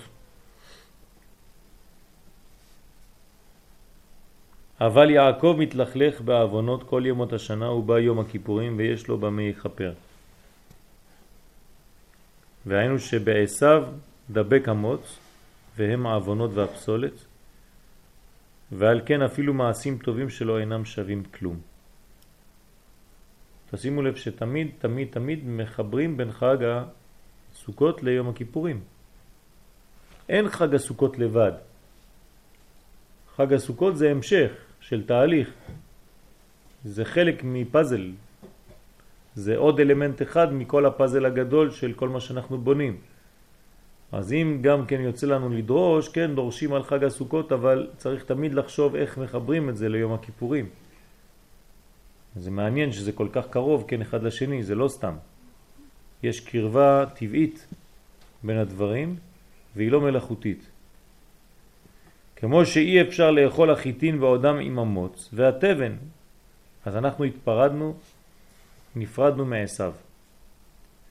נפרדנו מהשערות שלנו, ממידת הדין שלנו, על ידי כל הבניין הזה של עשרת ימי תשובה וכל הבניין של חודש תשרה. ונחשב הכל בבחינת פסולת. אם זה מרובב. כן, ולכן זה נקרא שהם נידונים למיטה לאלתר. זה הרשעים. כלומר, לא רק הרשעים בגדול, יש רשעים ויש צדיקים, אלא בתוך כל אחד ואחד מאיתנו, כל מה שנקרא עשיו, נידון מיד לאלתר למיטה. זאת אומרת, הקדוש ברוך הוא מפריד אותו מאיתנו. זה הולך למות, ברוך השם, ומה נשאר? היהודי הטהור, הנקי. אז זה הצדיק. והצדיק נכתב ונחתם לחיים טובים. אתם מבינים איך זה עובד? זאת אומרת שאנחנו מבינים שיש רשעים ויש צדיקים. באים החסידים ואומרים לך לא, זה לא ככה. בכל אחד יש צדיק ורשע. והצדיק הולך ונחתם למיטה, כן, הרשע, והצדיק נחתם לחיים, לאלתר. וזה ברכה גדולה. ולכן גם הספרי חיים וגם ספרי מתים פתוחים לפניך. מה צריך המת שיפתחו לו ספר? הוא כבר מת, מסכן. מה אתה פותח לו? עוד ספרים שמה? אומר עד שבאתי למנוחה, עוד דנים אותי כל שנה ושנה? אז גם שם יש דין, גם למתים. אז זה נחשב הכל בחינת פסולת. אבל ביעקב אין המוץ דבק בו ויום הכיפורים מעבירו. יום הכיפורים מנקה את הכל, ונשארו פנימיות המעשים בלתי שום פסולת. מתי זה בלי פסולת? כשזה פנימיות המעשים. שימו לב, הדגש על פנימיות, כלומר רק בפנימיות הדברים הם נקיים ממש כמו שהם צריכים להיות. אבל כל עוד שמעורבת עם פסולת אי אפשר שתתראה הפנימיות ונחשב הכל לחיצוניות. הפסולת לא יכולה להיות פנימית אף פעם. הפסולת היא בחוץ. תמיד. הפנימיות היא תמיד תאורה. הנשמה היא תמיד. אלוהי נשמה שנתת בי תאורה. אבל אחרי זה, על זה, באים להתלבש כל מיני דברים חיצוניים שהם זרים לנשמה הזאת. וזה החטא. כמו תבואה, קודם שמנקים אותה ממוץ, והיא פטורה מן המעשר, כן, אי אפשר לעשר את התבואה עם המוץ, כי אתה מוציא עוד עשר קילו שהם לא כלום, אז אתה מבלבל בכמות האמיתית. אז קודם כל תנקה, אחרי זה תעשר, דרך אגב, אם יש למשל פירות בגינה, כדי לאסר אותם צריך להכניס אותם קודם לבית. כן, אה? למה, אתה נורמלי? בדרך כלל אתה נכנס דרך החלונות? נכון. צריך להכניס, להכניס אותם לבית. ואחרי זה, בבית אתה מברך ומעשר. יש לכם אה, פירות. אז אתה כותב שניים, אם אתה רוצה רק פרי אחד. אתה כותב שניים ומעשר אחד. למשל, יש לי עץ אתרוגים בבית. יש לי, אבל... אה, לילדים, לא לילדים, שתיים, שלוש. לא, אין, אין הרבה. אין הרבה אתרוגים. הוא אף פעם לא צמח, רק הפעם הוא צמח. ויש אתרוגים קטנים וגדולים. זה סימן, דרך אגב, שזה עץ טוב. לי יש כבר כמה שנים טובות ולא יצא כלום. ברוך השם יצא לי אתרוג, הגדול, זה שאני הולך לקחת אותו, הוא כזה. תימני. לא, זה לא תימני, תימני זה כבר אה, פומלה. לא, הגדולים האלה שנתיים על העץ. כן, יש אותו קטנים תימנים. כן, אבל זה זן הרב קוק. שמעתם על זן הרב קוק? אמרת לנו. חזון איש. חזון איש. זה נקרא זן הרב קוק. שאל- שאלתי את אה, און, ששתה לי את האתרוג, הוא התקשר מיד לחברה מאיפה שהוא הביא, לפני כמה שנים, טובות. אמרו לו, זה זן הרב קוק, הוא לא מורכב, הוא הכל כמו שצריך והכל. אמרתי, ברוך השם. אבל על ידי הניקיון נתגלה הפנימיות. כלומר, הפנימיות היא טובה, זה הניקיון. ומה שהיה עד הנה בבחינת היקף וחיצוניות מחמד קליפת הפרי, נעשה פנימיות ומאספים אותו לאוצר. לכן זה נקרא חג האסיף. כלומר, אתה אוסף את הכל, מביא את הכל לאוצר. לעצמך, זה העולם הבא, אתה מכין את העולם הבא. וזה הפירוש וחג האסיף תקופת השנה. דהיינו שהוא זמן אסיפה, מה שהיה עד הנה בבחינת מקיף, תקופה. וזה האסיף תקופת השנה, שתקופת השנה עצמה נאספת. כלומר, אתה אוסף את כל השנה, את כל מה שעשית במשך כל השנה, ואתה מכניס את זה לקודש, לאוצר. לוקחים רק את הטוב, כי כל הרע כבר נתנקה, ורק הטוב מכניסים לאוצר הזה. אז בעצם יש לנו מגירות מגירות בשמיים, בעולם רוחני, שבו נכנס רק האוצר הטוב, וזה תמיד בחג הסוכות. ויש עוד להוסיף ולומר, דהנה בתשובה מאהבה, עוד פעם תשובה. כן, זה דונות נעשות כזכויות. אז עכשיו זה הזכויות, זה חג הסוכות. חג הסוכות זה מראה על תשובה מאהבה. כלומר, איך אנחנו יודעים שבעזרת השם ניצחנו בדין? כמו שניים שלוחמים אחד בשני, יש להם חרב, מי שניצח זה מי שמחזיק את החרב בסוף. ואנחנו עכשיו מחזיקים את החרב בעזרת השם בלולב, זה מראה על ניצחון, על היצר הרע. אם כן, מה זה, כמו שלך? כן. דומה. אם כן בסוכות שהוא זמן תשובה, אתה רואה יש לי כבר מתחיל להיות לי חוש משהו, אה? אם כן בסוכות שהוא זמן תשובה מאהבה, כן, זה תשובה מאהבה, אודי, לא לשכוח, תשובה. זה לא רק זמן שמחתנו, זה זמן תשובה מאהבה, לכן זה שמחה. כי תשובה מהירה זה אה, קצת אה, לא, לא פשוט. תשובה מאהבה זה מתחיל להיות רציני. כמו שכתוב במקום אחר, איפה זה מקום אחר? שם משמואל במועדים. אם כן נעשה גם מהפסולת עצמה פנימיות ונאספת לאוצר. כלומר גם הפסולת נאספת לאוצר. למה? למה הוא אומר את זה? איך הפסולת נאספת לאוצר? אמרנו שעכשיו הפסולת נזרקת החוצה. מה אתה אומר לי שגם הפסולת נאספת?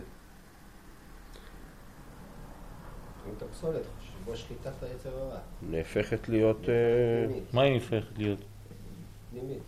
בפשט, בפשט. זה בעצם חוזר לזדונות הפסולת הרי זה. הזדונות. בפשט. זה הופך להיות ביחד. איך? תמחישו לי את זה בפשט. בחג הסוכות. אתה מעלה את זה אולי, סכך וסוכה. סכך. ממה עשוי הסכך? מפסולת. כן, גורן ויקב. בשנה שעברה. זה הפסולת, זה הכוח האמיתי. כן. בסדר? זאת אומרת, אתה לוקח את הפסולת, מה שהיה פסולת, ואתה עושה מזה סכך. זה היה השיעור של שנה שעברה. למה, שמעת אותו השנה? לא, אה, אתה זוכר טוב. בסוכה למעלה. כן. עוד נלמד בעזרת השם. זאת אומרת שאנחנו לוקחים את הפסולת ומעלים אותו לגג, לתקרה, לעיקר. לעיקר. העיקר זה הסכך. זאת אומרת, כל מה שהיה פסולת, למה גורן ויקב? למה רק שני אלה? זה, יקב זה היין. כן. וגורן? גורם זה... מה זה גורן? אתה אוסף את כל העומרים. אבל ממה זה עשוי, גורן? גורן כאילו- מה? זה כאילו לחם ויין. נכון. כמו לחם ויין. מה זה? זה, כאילו קידוש. מה זה הקידוש? ויש לך הוויות. אה? עזוב, עזוב את ההוויות. בינתיים, זה הכל הוויה, אבל... על מה אנחנו... וגבורות. זה החטא, זה החטא של האדם הראשון. חווה סחטה ענבים לאדם, ונתנה לו לאכול חיטה, עץ הדעת חיטה היה. כן. זאת אומרת שאתה לוקח את כל מה שהיה שורש החטא, ועכשיו אתה שם אותו על הגג, זאת אומרת שהוא התנקה, שהגעת לגמר התיקון. גמר התיקון זה בחג הסוכות. זה, לכן זה שמחה של גאולה, זה לא שמחה סתם של צריף שבנית. זה שמחה, שמחתה של גאולה, זה הרגשה, חוויה של גאולה, ולכן השמחה היא כל כך חזקה. וזה התיקון שלנו. אז בעזרת השם שנזכה להרים את הפסולת והיקב ולשים אותה על הגג בסוד הכתוב אבן מה עשו הבונים הייתה לראש פינה במהרה בימינו אמן ואמן אני שותה תה תה עם נענה? אם יש לך נענה. מגוש קטיף לא מגוש קטיף. לצערנו אתמול ראיתי סיור מגוש קטיף של היום? לא חשוב,